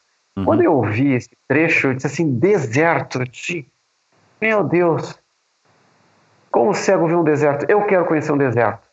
Aí comecei a pesquisar provas que fossem em desertos. Aí descobri o circuito mundial, o Ford Desert, né? Uhum. Que são provas provas de 250 quilômetros, sete dias, no deserto do Atacama, deserto do Saara, deserto do Gobi na China e finalizava uh, com a Antártica também. Uhum. E a partir desse momento eu comecei a fazer essas provas. E quando eu corri o meu primeiro deserto em 2013, no Atacama, eu vou te dizer, foi um encontro espiritual, foi uma energia que eu ganhei para o resto da minha vida. Porque uh, chegando no Atacama, lá nessa aquela cidadezinha pequena, no meio do nada, São Pedro do Atacama, uhum. e estava começando já a chegar corredores do mundo inteiro, era só eu e meu guia, o Alex, de brasileiro. E eu lembro que a gente passeando pela praça pequenininha, na volta da igreja lá de São Pedro, uma americana e uma francesa chamada Pauline uh, me chamaram, né? Porque a gente para correr a prova a gente tinha uma das obrigações, uma das, das obrigações da prova é tu estar tá com a camiseta com a bandeirinha do país uhum. na manga. Uhum. E a gente já estava ali com a bandeirinha do Brasil e elas viram aquela bandeirinha e chamaram. Uh, eu não falava inglês de nada, assim, só entendi o inglês porque eu escutava muito. Eu sou cinéfilo, né? Adoro uhum. filmes. Então, tratando filmes, eu, escuto, eu, eu entendi algumas coisas. E aí ela me chamou e nos chamou e a gente ficou conversando ali, tomou uma cervejinha. E num outro dia, para te ter ideia, ainda faltava dois dias para largada lá para a gente ir para o meio do deserto. E ela foi de van no hotel onde eu estava e disse assim: Vlad, eu quero, quero te levar para um lugar e te mostrar uma coisa. Porque nessa conversa que a gente estava, nesse primeiro dia que ela me chamou, ela teve essa curiosidade, por exemplo, de saber o que, que a gente enxergava, o que, que a gente não enxergava, né? Assim, como é que o cego sonhava, tipo de coisa. Eu falei para ela, relatei que eu não lembrava de mais nada, assim, uhum. das imagens. Eu acho que isso ficou na cabeça dela. O que, a Paulina pegou essa van, me levou para o Vale de la Luna. A gente sentou numa duna enorme, que mais parecia uma montanha. E ali a gente ficou do meio da tarde até o fim da tarde que ela disse que queria me descrever o pôr do sol. Uhum. E assim, cara, foi um momento mágico para mim, assim, de uma pessoa que não me conhecia, de um outro país. Ela ainda era mais fácil de eu entender ela, porque a, a Paulina ainda falava espanhol. E aí, muito, ela misturava espanhol com francês, com coisa, mas muita coisa eu entendia. Mas só o gesto dela já foi fantástico para mim. Claro. Aí eu percebi qual o tipo de público que são os atletas ultramaratonistas desse tipo de prova. Então, ninguém está ali, ninguém está ali para uh, ser melhor do que ninguém. É. Todo mundo está ali para vivenciar uma grande aventura, vivenciar um, uma algo diferente no ser humano, sabe? Porque ali tu vai depender da tua água, uh, é sem luxo, é sem banho, sabe? Ela, por exemplo, ela estava lá no, nunca tinha corrido uma ultra, ela foi lá para para se uh, voltar a ter uma felicidade que ela tinha acabado um relacionamento de nove anos. Ela decidiu fazer essa outra maratona. Inclusive, ela disse para mim que ninguém acreditava que ela ia completar, porque ela estava fazendo era uma loucura. E o que ela fez por mim, eu procurei até até até eu fiz na prova depois, porque eu disse assim para ela: eu vou terminar e tu vai terminar também.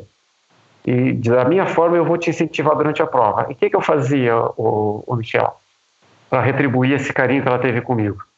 Chegava a uma certa parte do deserto onde tinha pedras meu guia, sabe, tem pedras, a gente montava frase, uma pequena frase em inglês, tá?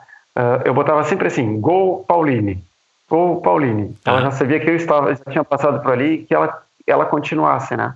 Então ela disse que várias vezes estava estava muito cansada, chegava ali onde estava aquelas pedras com a mensagem, aquilo dava um ânimo para ela. Então, assim, quando eu comecei a perceber que isso estava ajudando as pessoas, que eu, e que as pessoas estavam me ajudando, porque elas estavam me tratando como pessoa mesmo, eu nunca mais parei de fazer esse tipo de prova, sabe? E aí sempre procurei desafios maiores, porque eu sempre fui de procurar desafios maiores. Se tu me disser assim, tem uma prova lá que é em cima de um vulcão que está quase em ebulição, então, eu quero fazer. Ah, ah, mas eu quero, eu vou fazer, entendeu? Ah, tem uma prova que é tantos metros de altitude. Ah, eu quero fazer. Então, assim, tudo eu quero fazer. Eu não uhum. sei se eu vou conseguir, claro. mas eu quero. E aí as pessoas dizem, ah, tu parece que quer fazer para provar para os outros que tu é melhor que os outros. Não é isso. É porque me mantém vivo essa, exato, esse, exato. esse desafio, essa energia. E eu sei, assim, eu faço com prudência. Eu não estou indo lá para matar meu guia ninguém Aham. para me matar. Claro. Eu faço, eu só estou indo lá para mostrar para as pessoas que é possível. É possível. Basta a gente querer, basta a gente treinar, basta a gente estudar, né? Tudo que vai fazer e é possível. Aí, com muitas vezes eu não sou, ah, você é que terminou. Aí sempre pergunto, foi o último? Quanto tempo tu fez? Eu disse, não, não fui o último. Eu fui do meio para frente. Às vezes eu chego até, até entre os 10, entendeu? Uhum. Mas como? Porque eu tenho perna, eu tenho pulmão, eu posso até não enxergar. Mas os olhos do meu guia me ajudam e o resto é comigo. Eu treino muito para isso. Ô Vladimir, essa eu posso até não enxergar, é espetacular, né? Você já tá dando, olha, cara, eu posso até não enxergar, mas eu tenho perna e um- uma vontade, um pulmão aqui fabuloso. Que legal. E vivencio, mas assim, o que eu vejo nas provas, muitas pessoas que enxergam não veem, sabe? Pois é. O tipo de terreno, eu, eu vejo da minha forma. Ah, por exemplo, no Atacama eu sentia o sal nos pés. As pessoas só sentiam as dores. Eu sentia, eu sentia o sal. Pessoas que pessoas que têm o- os olhos não percebem muito das coisas que estão na volta delas. E hoje eu sim, vou dizer assim, eu enxergo mais do que eu enxergava. Sou muito mais feliz por enxergar dessa forma, porque eu enxergo sem sem ah, sem preconceitos, ah, sem influência, sabe? Ah, sem julgamentos. Por exemplo, ah, é muito fácil tu pegar um cara lá que está de uma bermuda rasgada, um chinelinho de dedo e um cara de terno. Aí tu vai julgar o tipo de classe do cara sem antes perceber o tipo de pessoa que ele é. Exato. Então eu- enxergo a pessoa que está comigo. Então quando a pessoa está falando comigo, ela pode estar até nua, eu não vou saber se eu não Aham. tocar, Aham. mas eu vou estar sabendo o que tem dentro do coração dela. Exato, exato. é, sabe? A essência da pessoa é o que eu hoje consigo ver. E isso faz com que eu tenha uma qualidade de vida e qualidade de amigos muito melhor. Aham. Me diz uma coisa, né? Essa pergunta eu acho que é, alguém já deve ter feito para você algumas vezes. Co- como é que é o, como é que é essa é, a doença, né, cara? Essa, essa doença que te acometeu, como é que ela te transformou? Quem é o Vladimir hoje? E diferente, né, do Vladimir de, vamos dizer aí, de 17, 18 anos antes de você ser diagnosticado com, com essa doença macular. Olha, hoje eu sou um Vladimir que vive o dia intensamente, como se fosse o último, Michel. Tudo que eu faço, eu faço intensamente. Quando eu digo intensamente, é, não é só dar o meu melhor. Não, mas é viver intensamente. Porque eu não sei se amanhã eu vou ter um outro dia ou não. Tá? Diferentemente do que, do que o Vladimir que enxergava, que sempre ah, não pensava no dia de amanhã, ah, não, aliás, pensava no dia de amanhã sem viver o, o que ele tinha que viver melhor naquele dia, sabe? E deixava de, deixava de perceber coisas boas daquele dia. Hoje não, hoje eu percebo as coisas boas no meu dia porque eu intensamente eu vivo aquilo, sabe? Ah, não me preocupo com, com, com o que aconteceu ontem, já, já foi. Então, eh, se eu ficar pensando no amanhã, vou estar perdendo tempo, amanhã ainda não chegou. O meu dia é o hoje. Então, eu, eu, faço, eu vivo tudo intensamente e com. Quando eu boto a minha cabeça no, no travesseiro, uh, eu boto e vou dormir dizendo assim: ah, hoje eu dei o meu melhor. Mesmo que não tenha sido um bom dia, mas eu dei o meu melhor. Muitas vezes eu tive coisas ruins durante o dia, a gente não é um mar de rosas, né? Mas a gente teve uma coisa boa. Então, quando eu vou deitar na, na minha cabeça no travesseiro também, eu penso naquela coisa boa que aconteceu comigo e deixo todas as outras 100 ruins que aconteceram de fora. Porque eu tenho que dormir com essa coisa boa na minha cabeça. Então é a diferença que eu tenho hoje uh, do cara que enxergava do cara que não enxergava. Eu procuro viver meu dia intensamente, até porque eu, uh, por andar sozinho na rua, mesmo com toda a minha mobilidade adaptada, com todos os meus instintos mais aguçados, é perigoso vai atravessar uma rua, tu não sabe. Eu já fui atropelado em dois, 2010 uma vez, consegui sobreviver. Então eu não sei o que vai acontecer comigo amanhã. Eu não vou deixar de andar na rua, não vou deixar de atravessar uma rua. Então algo pode acontecer, algo pode não acontecer. Então eu quero viver meu dia dessa forma. Não é uma forma irresponsável, é uma forma responsável, mas com alegria. As pessoas próximas a você, não sei se tua filha, a, a mais velha, né, a, a, tua esposa, ou mesmo um, um, grande amigo, por exemplo, o, o Roger, né, que você falou, eles chegaram já a te dizer, cara, você hoje tá um cara, não vou dizer mais legal, mas assim, um, tá um sujeito melhor, hoje você, pô, Vladimir, que legal você falar isso. Você já, já se deparou com esse tipo de comentário de pessoas que você confia, que são teus amigos de verdade? Olha, o que eles dizem assim, ó, pô, cara, tu não sabe o orgulho que eu tenho de ti por tudo que tu passou, tu tá aí com essa energia positiva, nos alegrando, nos dando exemplo, sabe? Nos motivando. Isso eu escuto bastante. São daqueles que eu já conheço, assim, sabe? Uhum. Nunca ninguém me disse que eu tô melhor uh, uh, do que eu era antes. Isso eu nunca ouvi mesmo. Tá. Só, só que eu escuto realmente que eles têm um carinho muito grande, uma admiração muito grande por eu não ter baixado a minha cabeça. Uhum. Você. Vamos voltar agora, vamos voltar. Vamos falar aqui um pouco agora do aspecto mais, mais prático, mais técnico, né? Cara, como é que você se prepara? E aí eu já perguntei isso, acho que para o Carlos Dias. Mas como é que você se prepara para enfrentar é, cada um desses desafios tão extremos que você é, já enfrentou, né? Uma prova num, num, deserto. Aliás, eu também tenho uma fascinação por desertos. Já conheci, tive a felicidade de conhecer o do Atacama, o do Mojave e o deserto da, da Namíbia. E agora, meu sonho agora é conhecer o deserto de Gobi, antes até do deserto do Saara. É, acho que são, enfim, são lugares maravilhosos, né? enfim, mágicos de alguma maneira. Eu adoro essa sensação né, do deserto, mas só abrindo esse, fechando esse parênteses. Como é que você se prepara para correr no deserto? Como é que você muda a tua preparação física mesmo? É, para correr na, na neve?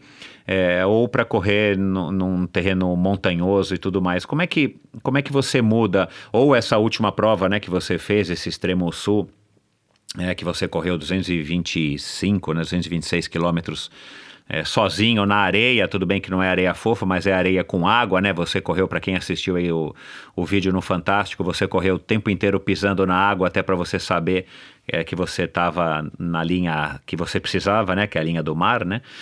É, como é que você muda a tua preparação? Existe alguma coisa é, especial que você faça para você se preparar fisicamente para estar tá correndo em diferentes pisos? Bom, uh, primeiro eu de, de, do, dependendo da prova que eu faço, que eu vá, primeiro eu estudo, né? Eu estudo o local. Uh, eu procuro estudar o tipo de terreno, escutando vídeos no, no YouTube, né? Uh, escutando depoimentos de corredores, né, muitos desses corredores que participam fazem vídeos durante a prova, né? Ah, tá. E, e postam, então eu fico escutando, uh, aí já mais ou menos imaginando o que, que eu vou encontrar de clima, de frio. Uh, então, primeiro eu escuto esses vídeos para conhecer o terreno. Uhum. Depois, depois eu estudo o local, a cultura do local, como é que eu vou chegar naquele local, como é que eu devo proceder, para não, não, não não dar um choque cultural e também não ofender ninguém, né? Não, não ofender a cultura de ninguém. Porque um gesto que eu possa fazer errado, nós que, que eu que dependo muito das minhas mãos para conhecer o local, mas assim tem lugares que eu sei que eu não posso nem tocar nas pessoas, assim.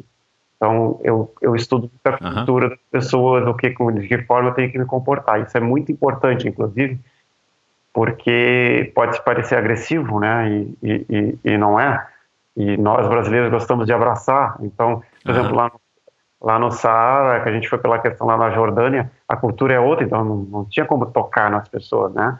Uh, principalmente não, nem ficar perto das mulheres. Uhum. Então, então isso eu vou eu, eu estudo para não não cometer uma gafe e não ofender não ofendendo, porque não é o Vladimir que vai estar ofendendo, é o Brasil que vai estar ofendendo, né? Uhum. Então, não posso levar uma imagem de que nós uh, não somos desrespeitosos. Então eu estudo bastante. E os treinos, de acordo com, o que eu estudo do terreno, do clima, uh, da quantidade de, de quilometragem que vai ter em cada estágio, uh, se tem muita subida, se tem descida, se tem água, aí eu começo a adaptar esse treino aqui. Por exemplo, para a Antártica. Antártica, eu fiz muito treinamento de crossfit, uh, para poder dar força nas minhas pernas, porque eu sabia que tinha muita subida com neve fofa muita neve. Treinei em, em, em, uma câmara fria lá do terminal de containers. Uh, a 29 graus negativo, 20 graus negativo. Eu treinava lá dentro, tá? Para testar também a roupa que eu ia usar. Ah, eu consegui emprestado roupas de um amigo meu da França, que mandou da França direto aqui para o Brasil só para mim correr essa Antártica. E aí eu tinha que testar o equipamento, peso que eu ia estar tá correndo, são, a, a, só, só a jaqueta era muito pesada. Eu tinha uma calça que eu estava usando, a calça externa tinha 2 quilos. Né? Nossa. Então, é, só a calça externa. Né? A jaqueta pesava, sei lá, quase 4 quilos. Uma das jaquetas, que ainda usava uma outra jaqueta por baixo. Né?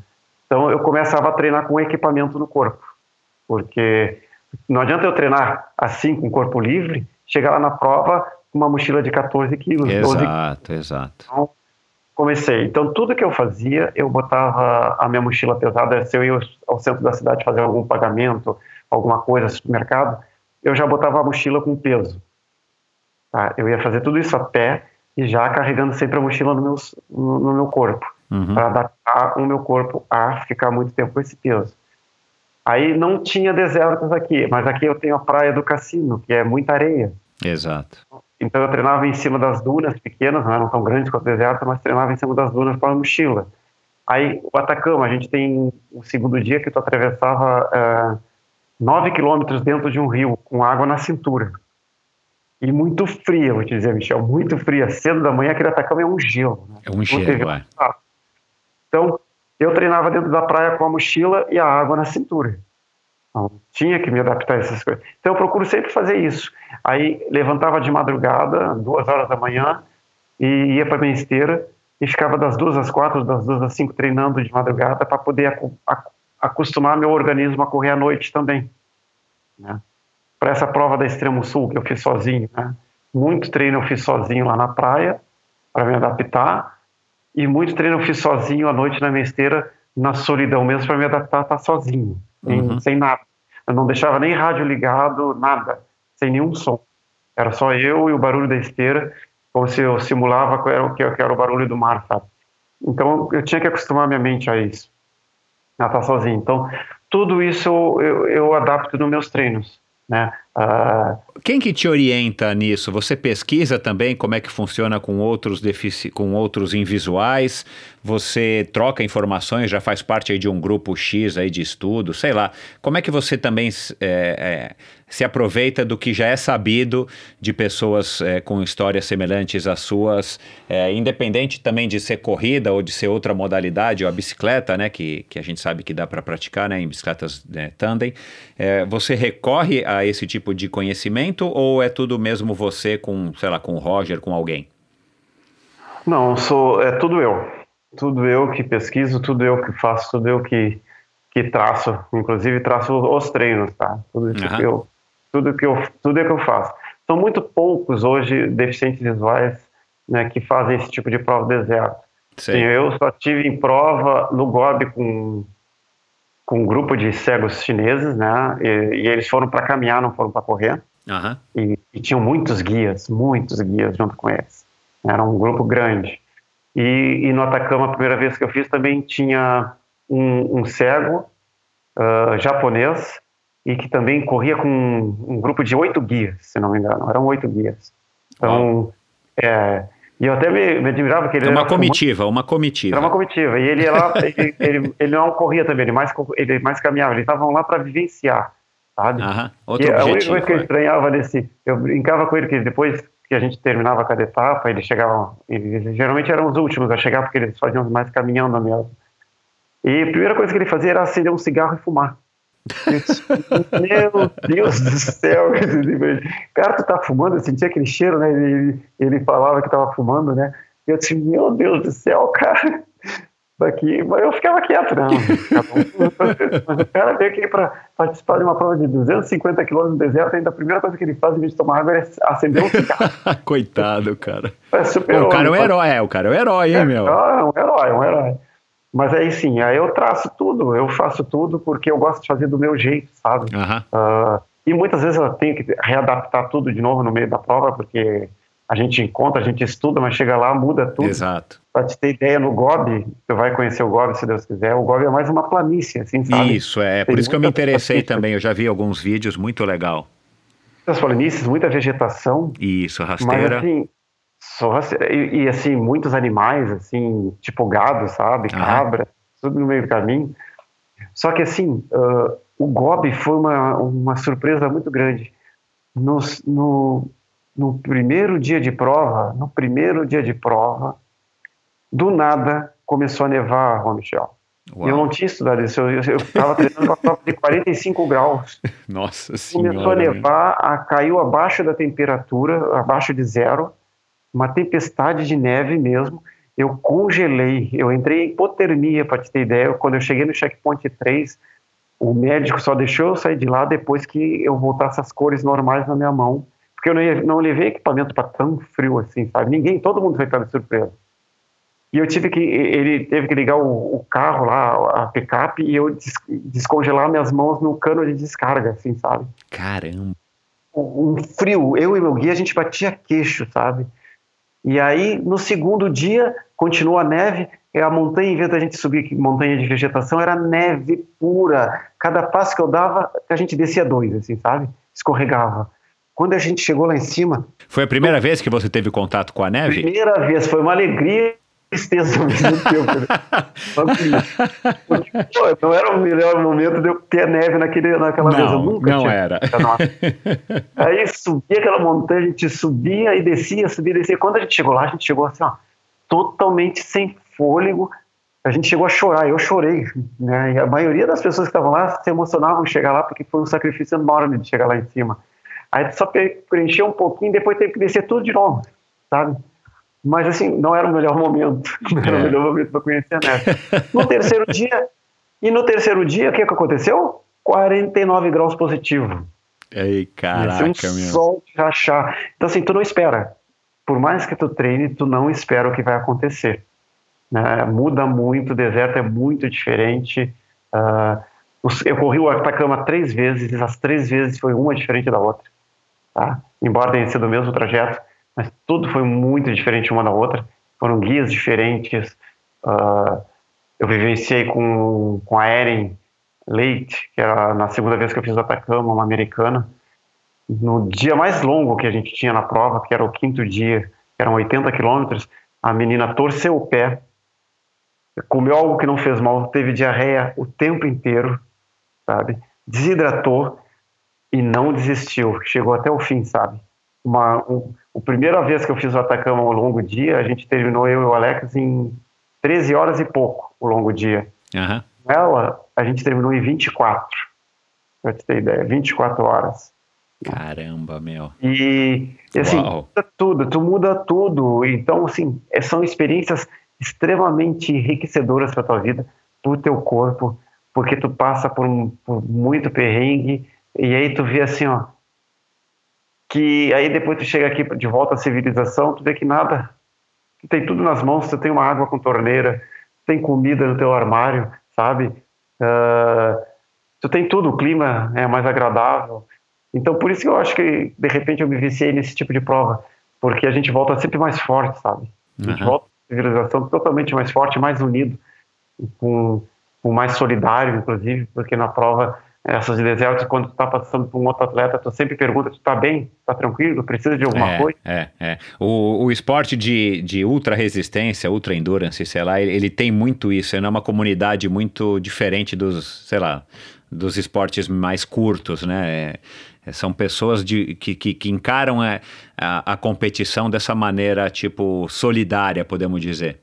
É, para te ter a diferença, assim, quando tu tá nesse tipo de, de esporte, tá com outros atletas ali, o que, que eles te perguntam? Oi, tudo bem?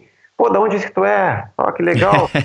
Se tu vai numa prova de 10 quilômetros, ou até de uma maratona, sabe o que, que o cara vai te perguntar? É. Qual é o teu pace? É. Para quando tu vai fazer? É. Que tipo de relógio tu usa? É. é. é, muito diferente uma coisa da outra, sabe? Cara, uma curiosidade, outra curiosidade aqui. Uh, a gente né, já é sabido, já recebi aqui também uma psicóloga do esporte, a Carla de Pierro. Uh, a gente tem que mentalizar é, e isso é um recurso importantíssimo do treinamento de, de atletas, né? Você mentalizar coisas positivas para que você consiga a, atingir o teu, enfim, o teu desempenho máximo e não se, não se bloquear ou não se derrotar com, com os obstáculos que você vai enfrentar, ainda mais em provas como as suas, né? Ah, e como é que você mentaliza se você já não tem mais o recurso visual na sua cabeça, né? Porque aí tem várias, tem pessoas que mentalizam coisas diferentes, aí a gente não precisa falar do, do, do, nível olímpico, do nível máximo, mas assim, cara, às vezes eu lembro direitinho, cara, assim, quando eu tô num momento muito ruim, quando eu tava em momentos muito ruins, por exemplo, em provas de aventura, já dois, três dias sem dormir, literalmente perdidos no meio do mato, às vezes você encontra conforto em falar, cara, a hora que eu chegar na área de transição, tem lá um, uma barra de chocolate X ou uma barra de proteína Y ou um suco de melancia. Isso te dá um prazer momentâneo e eventualmente te, te mantém mais afim de, de, de passar por aquele perrengue e chegar na, no ponto de controle. Só dar um exemplo meu. Uh, como é que você lida com isso? Como é que você mentaliza e, e, como é que fica a sua cabeça, já que você não tem estímulos visuais, por exemplo, nessa prova é, do extremo sul de 226 quilômetros, além de você estar tá sozinho, que já é outro obstáculo, né? Você não tem pessoas para conversar, para trocar ideias. É, e aí eu acredito que essa foi o, o teu primeiro grande desafio de ficar tanto tempo sozinho, sem o apoio de um guia. Uh, o apoio, perdão, sem a presença de um guia para você minimamente poder trocar informações, né, e poder reclamar para alguém e poder ver, ouvir a reclamação do outro. É, como é que você mentaliza e como é que você lida é, com a falta de ter uma distração visual? Né? Porque muitas vezes também a gente fala, cara, eu fiz o Race Across America cinco vezes e é uma prova dificílima. E uma das coisas que eu mais digo para as pessoas e, e, recomendo às pessoas é, e digo que vale a pena participar, embora seja difícil. É, fisicamente participar, cara, é, é uma distração visual, são visuais tão impressionantes que fazem a prova ficar mais fácil, entre aspas.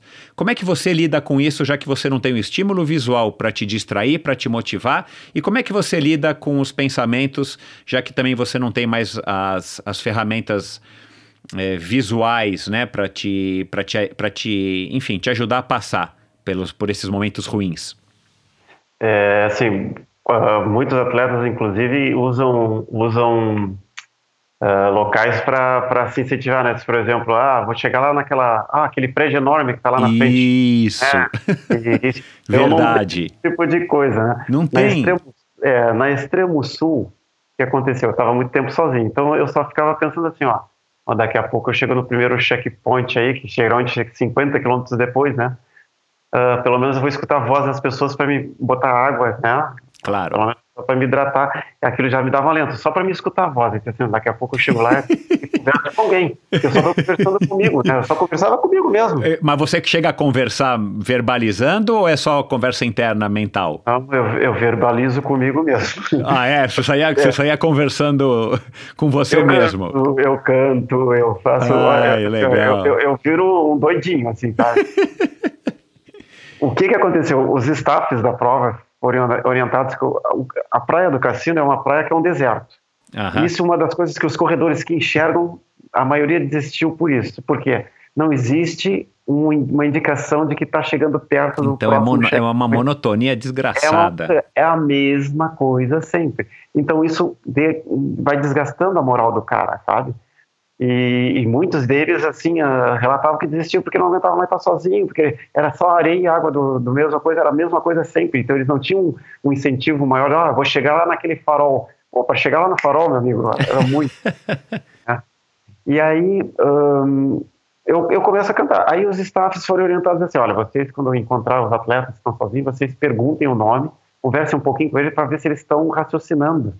Porque eles entram Uau. em colapso, né? Parafuso, é, é. É, e aí eu, a, a picape, eu lembro que chegou, esse era o final da tarde, eu tava com a minha bengala, e, e eu só tinha uma música para escutar no meu celular, tá? Que eu, eu deixei ela de propósito, que era aquela, ela me motivava, que era essa do Xande de Pilares, sabe? Erga essa cabeça, mete o pé e vai na fé, sabe? Uhum. E eu cantava isso, botava a bengala para cima e dava uma sambadinha de vez em quando. Assim, Aí a picape parou, me viu fazendo isso. Oi, tu tá bem? Eu disse, não. Tem certeza que tu tá bem? Eu disse, não, eu estou bem. Eu tô escutando a minha música, tô sambando um pouco para me alegrar para mim. Tô claro, me, claro. minha moral pra frente. Exato, né? exato. E aí, ah, tá, mas qual é o teu nome? Eu já entendi porque vocês estão perguntando. Pode estar certeza que eu estou bem, moralmente, psicologicamente, estou tranquilo. e aí, de noite, eu lembro, olha só, o cara é bem maluco, né, o Michel? Mas uh, o, além, do, além de música cantada, eu, eu, tinha um instrumental no meu celular, que era a música tema da SWAT. Lembra da SWAT? Sim, total. A gente, a gente é da mesma época. É. é. que legal, cara. De noite, o que, que eu fazia? Para acelerar. Eu botava essa, essa música da, da SWAT pegava a minha bengala, fazia posição de fuzil, ah. mas eu, dava pique, meu, eu dava pique. Ah, dava, é? Eu corria, não, até o próximo prédio, e, e dava pique, acelerava assim, né? Mas na minha cabeça, brincando, sabe? Porque a noite era pior, porque tu passou o dia no sol, a, a, a, cabeça cansada, então eu brincava, mas não estava louco nem nada. É, não, então, eu sei, eu entendi. Assim, só não vou me jogar na água para não ficar em hipotermia, mas eu saía correndo e. E, assim, ó, foi assim, ó, 226 quilômetros de pura brincadeira, uh, mantendo a minha, minha cabeça elevada, sabe?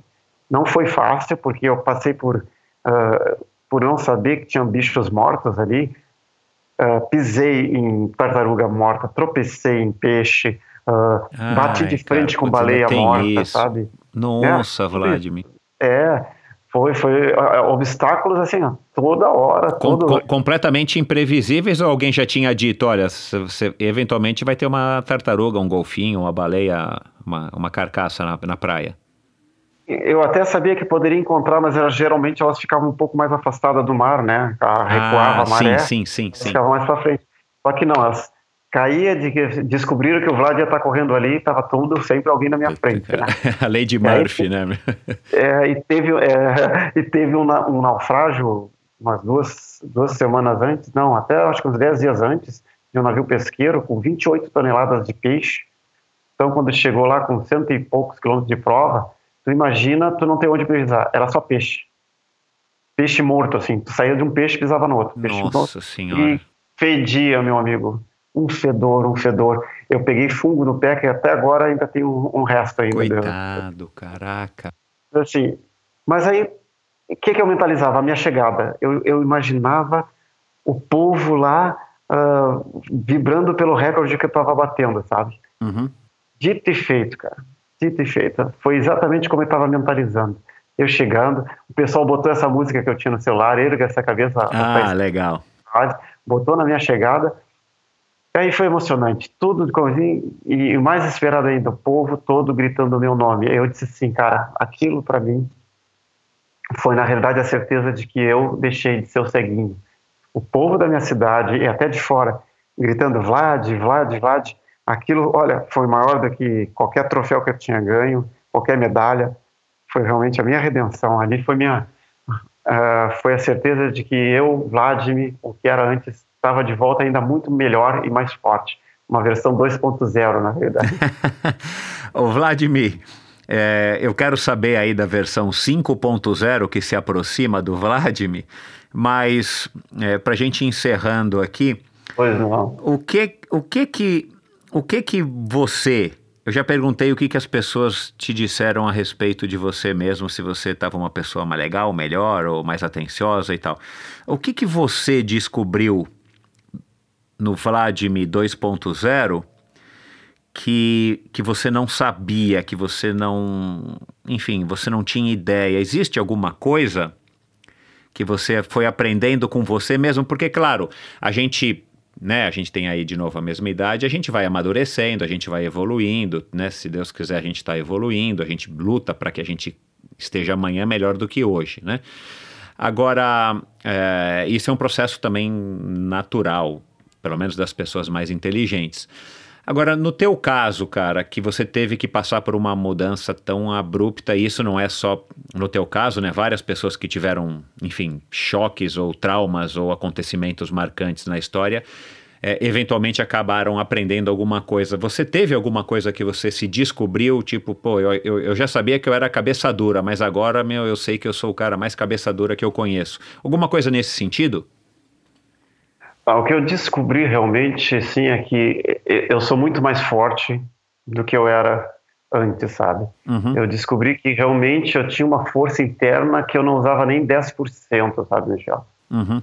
Talvez por usar muito o recurso dos olhos, né? Uhum. Uh, e ver as coisas de uma outra maneira uh, e fazer as coisas de outra, de outra maneira, eu não percebia que eu tinha um potencial tão grande. Na realidade, não sou eu, qualquer pessoa tem, está dentro de ti também. Uhum. Se tu fizer um exercício diário de fechar teus olhos por 10, 15 minutos todos os dias e tentar fazer as coisas, ou simplesmente escutar tudo à tua volta por 15 minutos, diariamente tu vai perceber que tu vai evoluir muito. Teus sentidos vão evoluir muito mais, tu vai perceber muito mais coisas que estão na tua volta. Uhum. Então foi isso que eu descobri que eu realmente eu tenho um potencial muito grande e que eu não trabalhei isso nesses 34 anos de, de vidente, como a gente chama, sabe? Uhum. Então hoje, não sei quanto tempo me resta, então hoje eu trabalho com tudo que eu posso a, mil por cento, né, para vivenciar tudo isso de uma forma uh, realmente extraordinária que, que me arrepia até todos os dias. Então eu descobri isso, que, que eu tenho essa força interna que que, que eu deveria ter explorado há muito mais tempo. Então eu não deixo de, de hoje de usar isso, né? Tem uma frase que eu, que eu escutei há muito tempo atrás, na realidade uh, nem lembro quanto tempo faz, mas que diz assim: uh, não importa o que tiraram de você, importa o que você vai fazer com o que restou. Aham. Então, hoje essa versão, é, essa versão que restou de mim, eu não tenho mais os olhos, mas o que restou de mim eu estou fazendo de uma forma muito, da melhor forma que eu posso fazer, tanto para mim quanto para as outras pessoas. Então é isso que hoje eu, eu percebo essa diferença em mim, sabe? De tudo que sobrou, eu, eu vivi intensamente, eu aproveitei intensamente, eu aprender muito ainda. Tem muita coisa que aprender. Legal demais. Bom, como é que você também aí está lidando com esses últimos cinco anos, talvez dez, sei lá, com, né, você está se aproximando agora dos 50 anos, como é que você está lidando com as diferenças fisiológicas naturais que, que qualquer ser humano passa? Ainda mais você se testando tanto fisicamente, né? Hoje, né, você tá. Você tem dias que você está mais cansado, hoje você nota que você está demorando de fato mais tempo para se recuperar de um treino para o outro. Como é que você está lidando com, com esses obstáculos aí, sim, naturais, é, do fato de você estar tá, é, ficando cada dia mais velho? Bom, Michel, sinceramente, hoje ainda, ainda não senti a diferença, sabe? Ainda não. você é o cara sortudo, hein, Mel? Eu ainda realmente, assim, eu não senti a diferença. Para te ter ideia, eu termino uma outra, se ela termina no domingo, na terça eu já tô treinando. Leve, mas já tô treinando. Não sinto é doido, meu. Não, é sério. Ainda não senti realmente uh, essa, essa, essa. Talvez até possa estar sentindo e não, não notar, mas eu ainda realmente eu não, não sinto isso em mim. Não sinto dificuldade nos treinos, não sinto cansaço, uh, a não ser que eu esteja doente de alguma forma. Claro, claro. É. Isso é até interessante que tu perguntou, porque eu fiz agora um, com o Dr. Alexandre Prandini, um médico do esporte, ele estava fazendo um, um estudo, está fazendo um estudo com, comigo, né? E uma das coisas que ele perguntou é tipo assim, como é que está o teu sono está melhor, tu está dormindo menos, como é que está a tua energia, está melhor, é, como é que está teu, o teu libido, está melhor, essas coisas. Parei, doutor.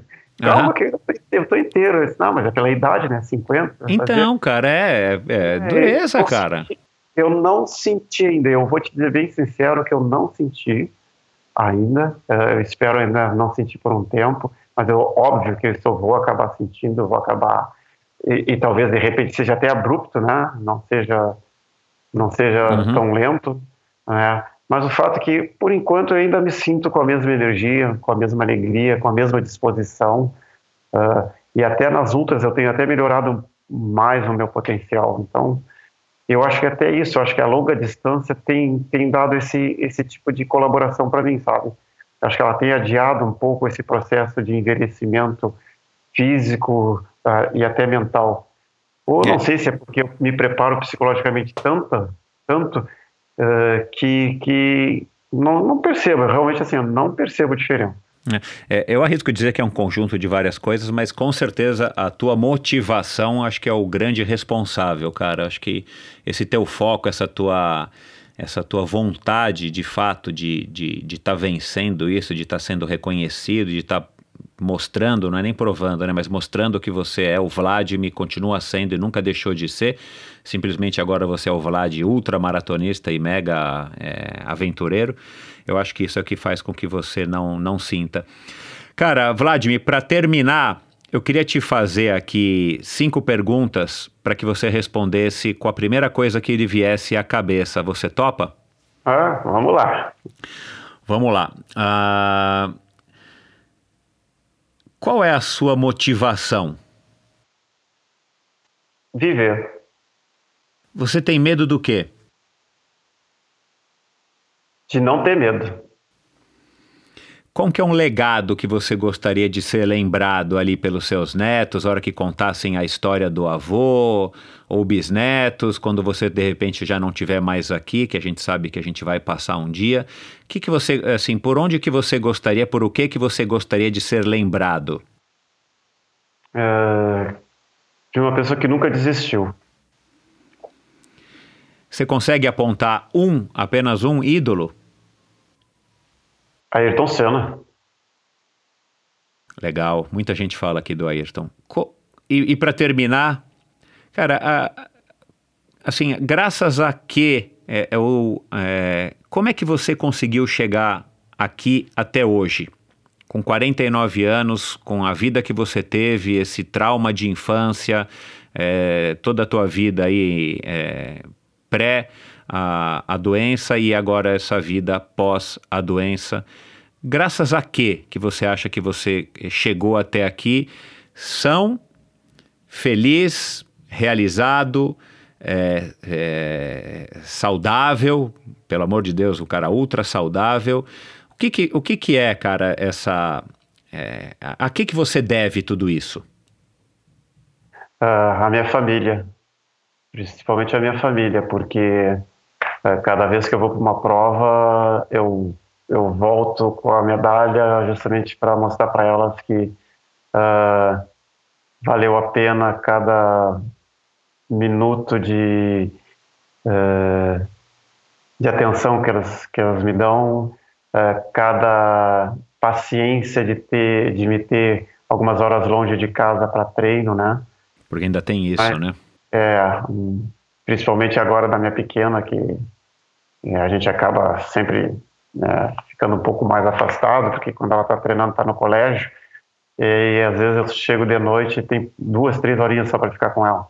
Então, uh, é família, eu acho que, para dizer assim, aqui, todo esse afastamento, na realidade, vale a pena, porque não adianta eu estar 24 horas com elas dentro de casa e ser infeliz, né? Exato. Então, pouco tempo que eu passo, pelo menos eu passo feliz e, e, e, passo isso para elas também. Show. Cara, é... antes de você passar aqui os teus, as tuas redes sociais e tal, você faz palestra, né? Vamos aí, vou deixar aí um espaço para você é, passar tua, teus contatos. Qual é o próximo grande desafio? Grande mesmo assim. O que, que você sonha que você ainda quer realizar? Não, depois de ter feito todos os, os, os, os desertos, os desertos. Ia, né, os quatro desertos, hoje eu tenho a convicto de que eu vou fazer quatro montanhas. Né? Uau!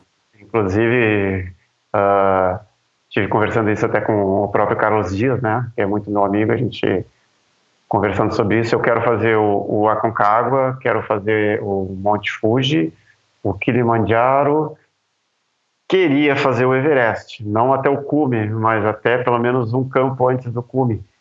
Porém, uh, uh, porém o Nepal ele proíbe a, a, participação de deficientes visuais, né? Então, uh, eu não sabia.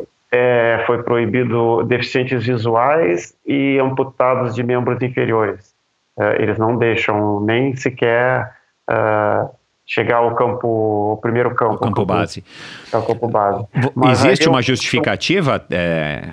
Pelo perigo, pelo, ah. pelo grande perigo. Pelo grande perigo mesmo, porque não sei se deficientes visuais houve acidentes, mas com outro tipo de deficiência houve, houve acidentes uh -huh. fatais. Uh -huh. uh -huh. É. Respeito, mas eu espero que até lá se mude isso, né? Caso ao contrário, eu vou arranjar uma outra montanha tão perigosa quanto ela. né? cara, cara é Para fazer, né? E continuar, continuar correndo as ultras, uh, fazendo... Eu tinha uma prova agora que foi, devido ao Covid-19, foi suspensa para ano que vem, que era os 1.001 quilômetros em Portugal, né? Uhum. Da Portugal Countryside. Mas o que eu vou fazer assim que puder, assim que uh, uh, a gente puder sair desse isolamento né, social, essa prova de 226 quilômetros que eu fiz sozinho, uh, eu vou fazer sem ser uma prova, vou fazer sozinho eu mesmo, tá? Ida e volta. Eu vou fazer ela para os 552 quilômetros, sozinho, puxando o meu reboquezinho, dormindo à noite por umas horas uh, e vivenciar um pouco assim, tipo uma peregrinação sozinho. Peregrinação, aham. Uhum. É uma peregrinação. Isso é uma coisa que eu quero fazer. E falando em peregrinação, um dos grandes sonhos que eu tenho mesmo é realmente é fazer Santiago de Compostela, também relaxado para vivenciar um pouco espiritualmente tudo que eu já vivi até hoje. Santiago, pela, pela característica do terreno, você teria que fazer com guia. Ah, então, graças a Deus, eu acho que eu, não vai me faltar parceria para ser voluntário para fazer isso comigo, tenho certeza. Claro, é, claro, claro, claro. E até seria bom, porque acho que é uma maneira de, de, de trocar experiências também, de vivenciar tudo isso. Uhum. Vladimir, é, cara, parabéns, a tua história é inspiradora, cara. Eu tô aqui ainda anestesiado aí com essa tua força de vontade, com esse. Cara, e olha que eu recebo gente aqui, hein, Mel? Mas ah, vou te falar, isso. Mel, é, essa, tua, essa tua motivação, a maneira como você fala, né, dá para dá para o ouvinte perceber também, acho que vai concordar comigo, que cara, já de cara já dá para perceber que você tem um drive aí, você tem uma motivação interna, tem um, um parafuso aí apertado a mais ou apertado a menos, não vou saber dizer, mas que te dá isso, cara. E eu vou te falar, você já sabe disso, você deve ouvir isso direto, mas é um privilégio, né, cara? E que bom que você conseguiu canalizar isso pro pro esporte, conseguiu canalizar isso pro nosso esporte, né, pro esporte de endurance. Triathlon não faz parte aí dos teus planos, nem como brincadeira? Faz sim, já tá, já tá nas minhas ideias aqui. Opa, eu preciso só daqui a um tempo voltar a treinar natação, né? Uhum. Mas eu tenho a minha bicicleta Tandem, então olha uh, lá, opa. Só falta, só falta realmente uh, ver tudo isso. Claro que uma das coisas que atrapalha no teatro é que a logística é diferente pela bicicleta. É, é um, é, um tra, é um trabalhão, é um trabalhão. É um né? trabalhão, né? A não ser que eu vá e consiga a bicicleta em outro local sempre, para não ter esse tipo de coisa. Mas é. não, o teatro faz parte da minha. Até o duatro faz parte também da, das minhas ideias, mas desde que seja de alta, de longas distâncias, assim, tipo um Ironman, assim, tipo um Ironman. Ironman, Ironman é uma coisa que eu queria fazer. Mas ah, é isso, é, é, levar essa mensagem positiva tanto para mim e quanto para as outras pessoas. Isso, e o privilégio, o Michel, foi meu de estar conversando contigo aí, com todos os ouvintes. Espero que eu tenha conseguido ajudar espiritualmente as pessoas que estão nos ouvindo aí, que elas não desistam nunca, que não deixe que uma pedra no caminho faça vocês pararem nunca, pelo contrário, faça dessas pedras aí degraus para vocês ultrapassarem, tá? Não baixe a cabeça, mesmo nesse momento difícil que estamos vivendo aí. Cara, a mensagem está passada, pode ter certeza aí que, que foi um, uma conversa aí muito especial. Cara, quem quiser conhecer um pouquinho mais, quem quiser te acompanhar, quem quiser te mandar uma palavra de incentivo, eventualmente quem quiser te contratar. Aliás, cara, é, pode falar aí dos teus patrocinadores, porque, cara, essa é uma questão, acho que, de, de respeito, de reconhecimento a empresas que acreditam em pessoas é, não somente do esporte, mas pessoas que estão enfrentando outros tipos de obstáculos, é, além do, do que os esportistas, do que os atletas enfrentam, mas você enfrenta outros tipos de obstáculos, como você está muito bem citou aqui, que até preconceito você sofre. É, é Wilson e Sons, né, que é a como é o nome da empresa? É, Tegar? É, é Wilson Sons. Wilson, é Wilson Sons. Sons, né? A unidade Tecom Rio Grande. Ah, Tecom, isso. São é. os meus patrocinadores, tá? Wilson Sons, unidade Tecom Rio Grande. Uh, meu único patrocinador, tá? Uh, não tenho patrocinadores de marca esportiva, nenhuma. Né? Bizarro, cara. Olha lá, pessoal. Eu sei que tem gente, tá cheio de gente aqui de marca esportiva que ouve. Olha uma oportunidade legal de associar o seu nome com, enfim, com tudo isso que você acabou de ouvir. Não precisa mais falar nada, né? É, não tenho patrocinador de marca esportiva. Uh, aqui na, em Rio Grande eu tenho apoios, tá? Apoio do Hotel Vila Moura, que me cede, me cede a academia do hotel para fazer os, os, meus treinos musculares, tá? Uh, e o apoio também da Arca Pet Shop, são apoios. Né? Uhum. Né? o meu grande patrocinador desde 2008 realmente é o Tecom Rio Grande, né, o Wilson Sons, unidade Tecom Rio Grande. E tenho deixado de fazer muitas outras provas realmente por falta de, de patrocínio maior, porque Tecom não dá para abraçar tudo, né, a gente sabe, né, são provas, as outras maratonas não são provas baratas. Exato. Então é. deixo aqui, deixo aqui o espaço para aquelas empresas que, após passar toda essa, essa confusão aí do Covid-19, quiserem me contatar, nas redes sociais aí, procura como Vladimir Paratleta, tanto no Instagram quanto no Facebook, né? O, o meu e-mail é Vladimir, V-L-A-D-M-O-D-M-I, Vladimir Virgílio, arroba uol.com.br também, uh, quem quiser uh, contratar palestras uh, e, e, fornecer qualquer, qualquer proposta de, de, de patrocínio, eu vou ficar muito grato, porque ainda tem muita coisa para fazer, uh, muitos, muitos desafios para vencer, mas para isso realmente a gente precisa de recursos. Sem dúvida. Cara, foi um prazer. É, parabéns por toda essa motivação, por toda essa lição aí de, de vida, de vontade de viver que você passa aí nessa nossa, nessa nossa conversa, cara.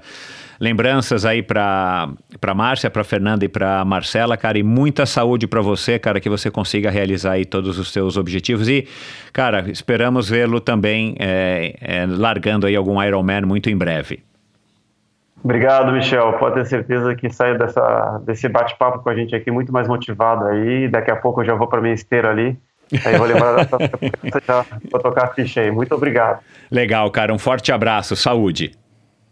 Saúde para todos. Bom, pessoal, é, outro episódio aqui. O que, que, que, que eu vou falar de um cara como esse, né, cara? Assim, do que, que a gente vai reclamar amanhã quando a gente tiver preguiça de acordar ou quando a gente estiver cansado num treino ou quando a gente estiver desanimado com algum obstáculo da vida. Eu acho que esse episódio é, é, consegue condensar aí tudo o que a gente precisa na essência, é, viver na essência, perceber na essência, dar valor. Então é isso, espero que vocês tenham gostado. Deem um alô pro Vladimir, deem um alô para ele. Vamos, vamos mostrar para ele aí que a, a gente aprendeu sim de fato alguma coisa aqui através desse, desse bate-papo, desse exemplo.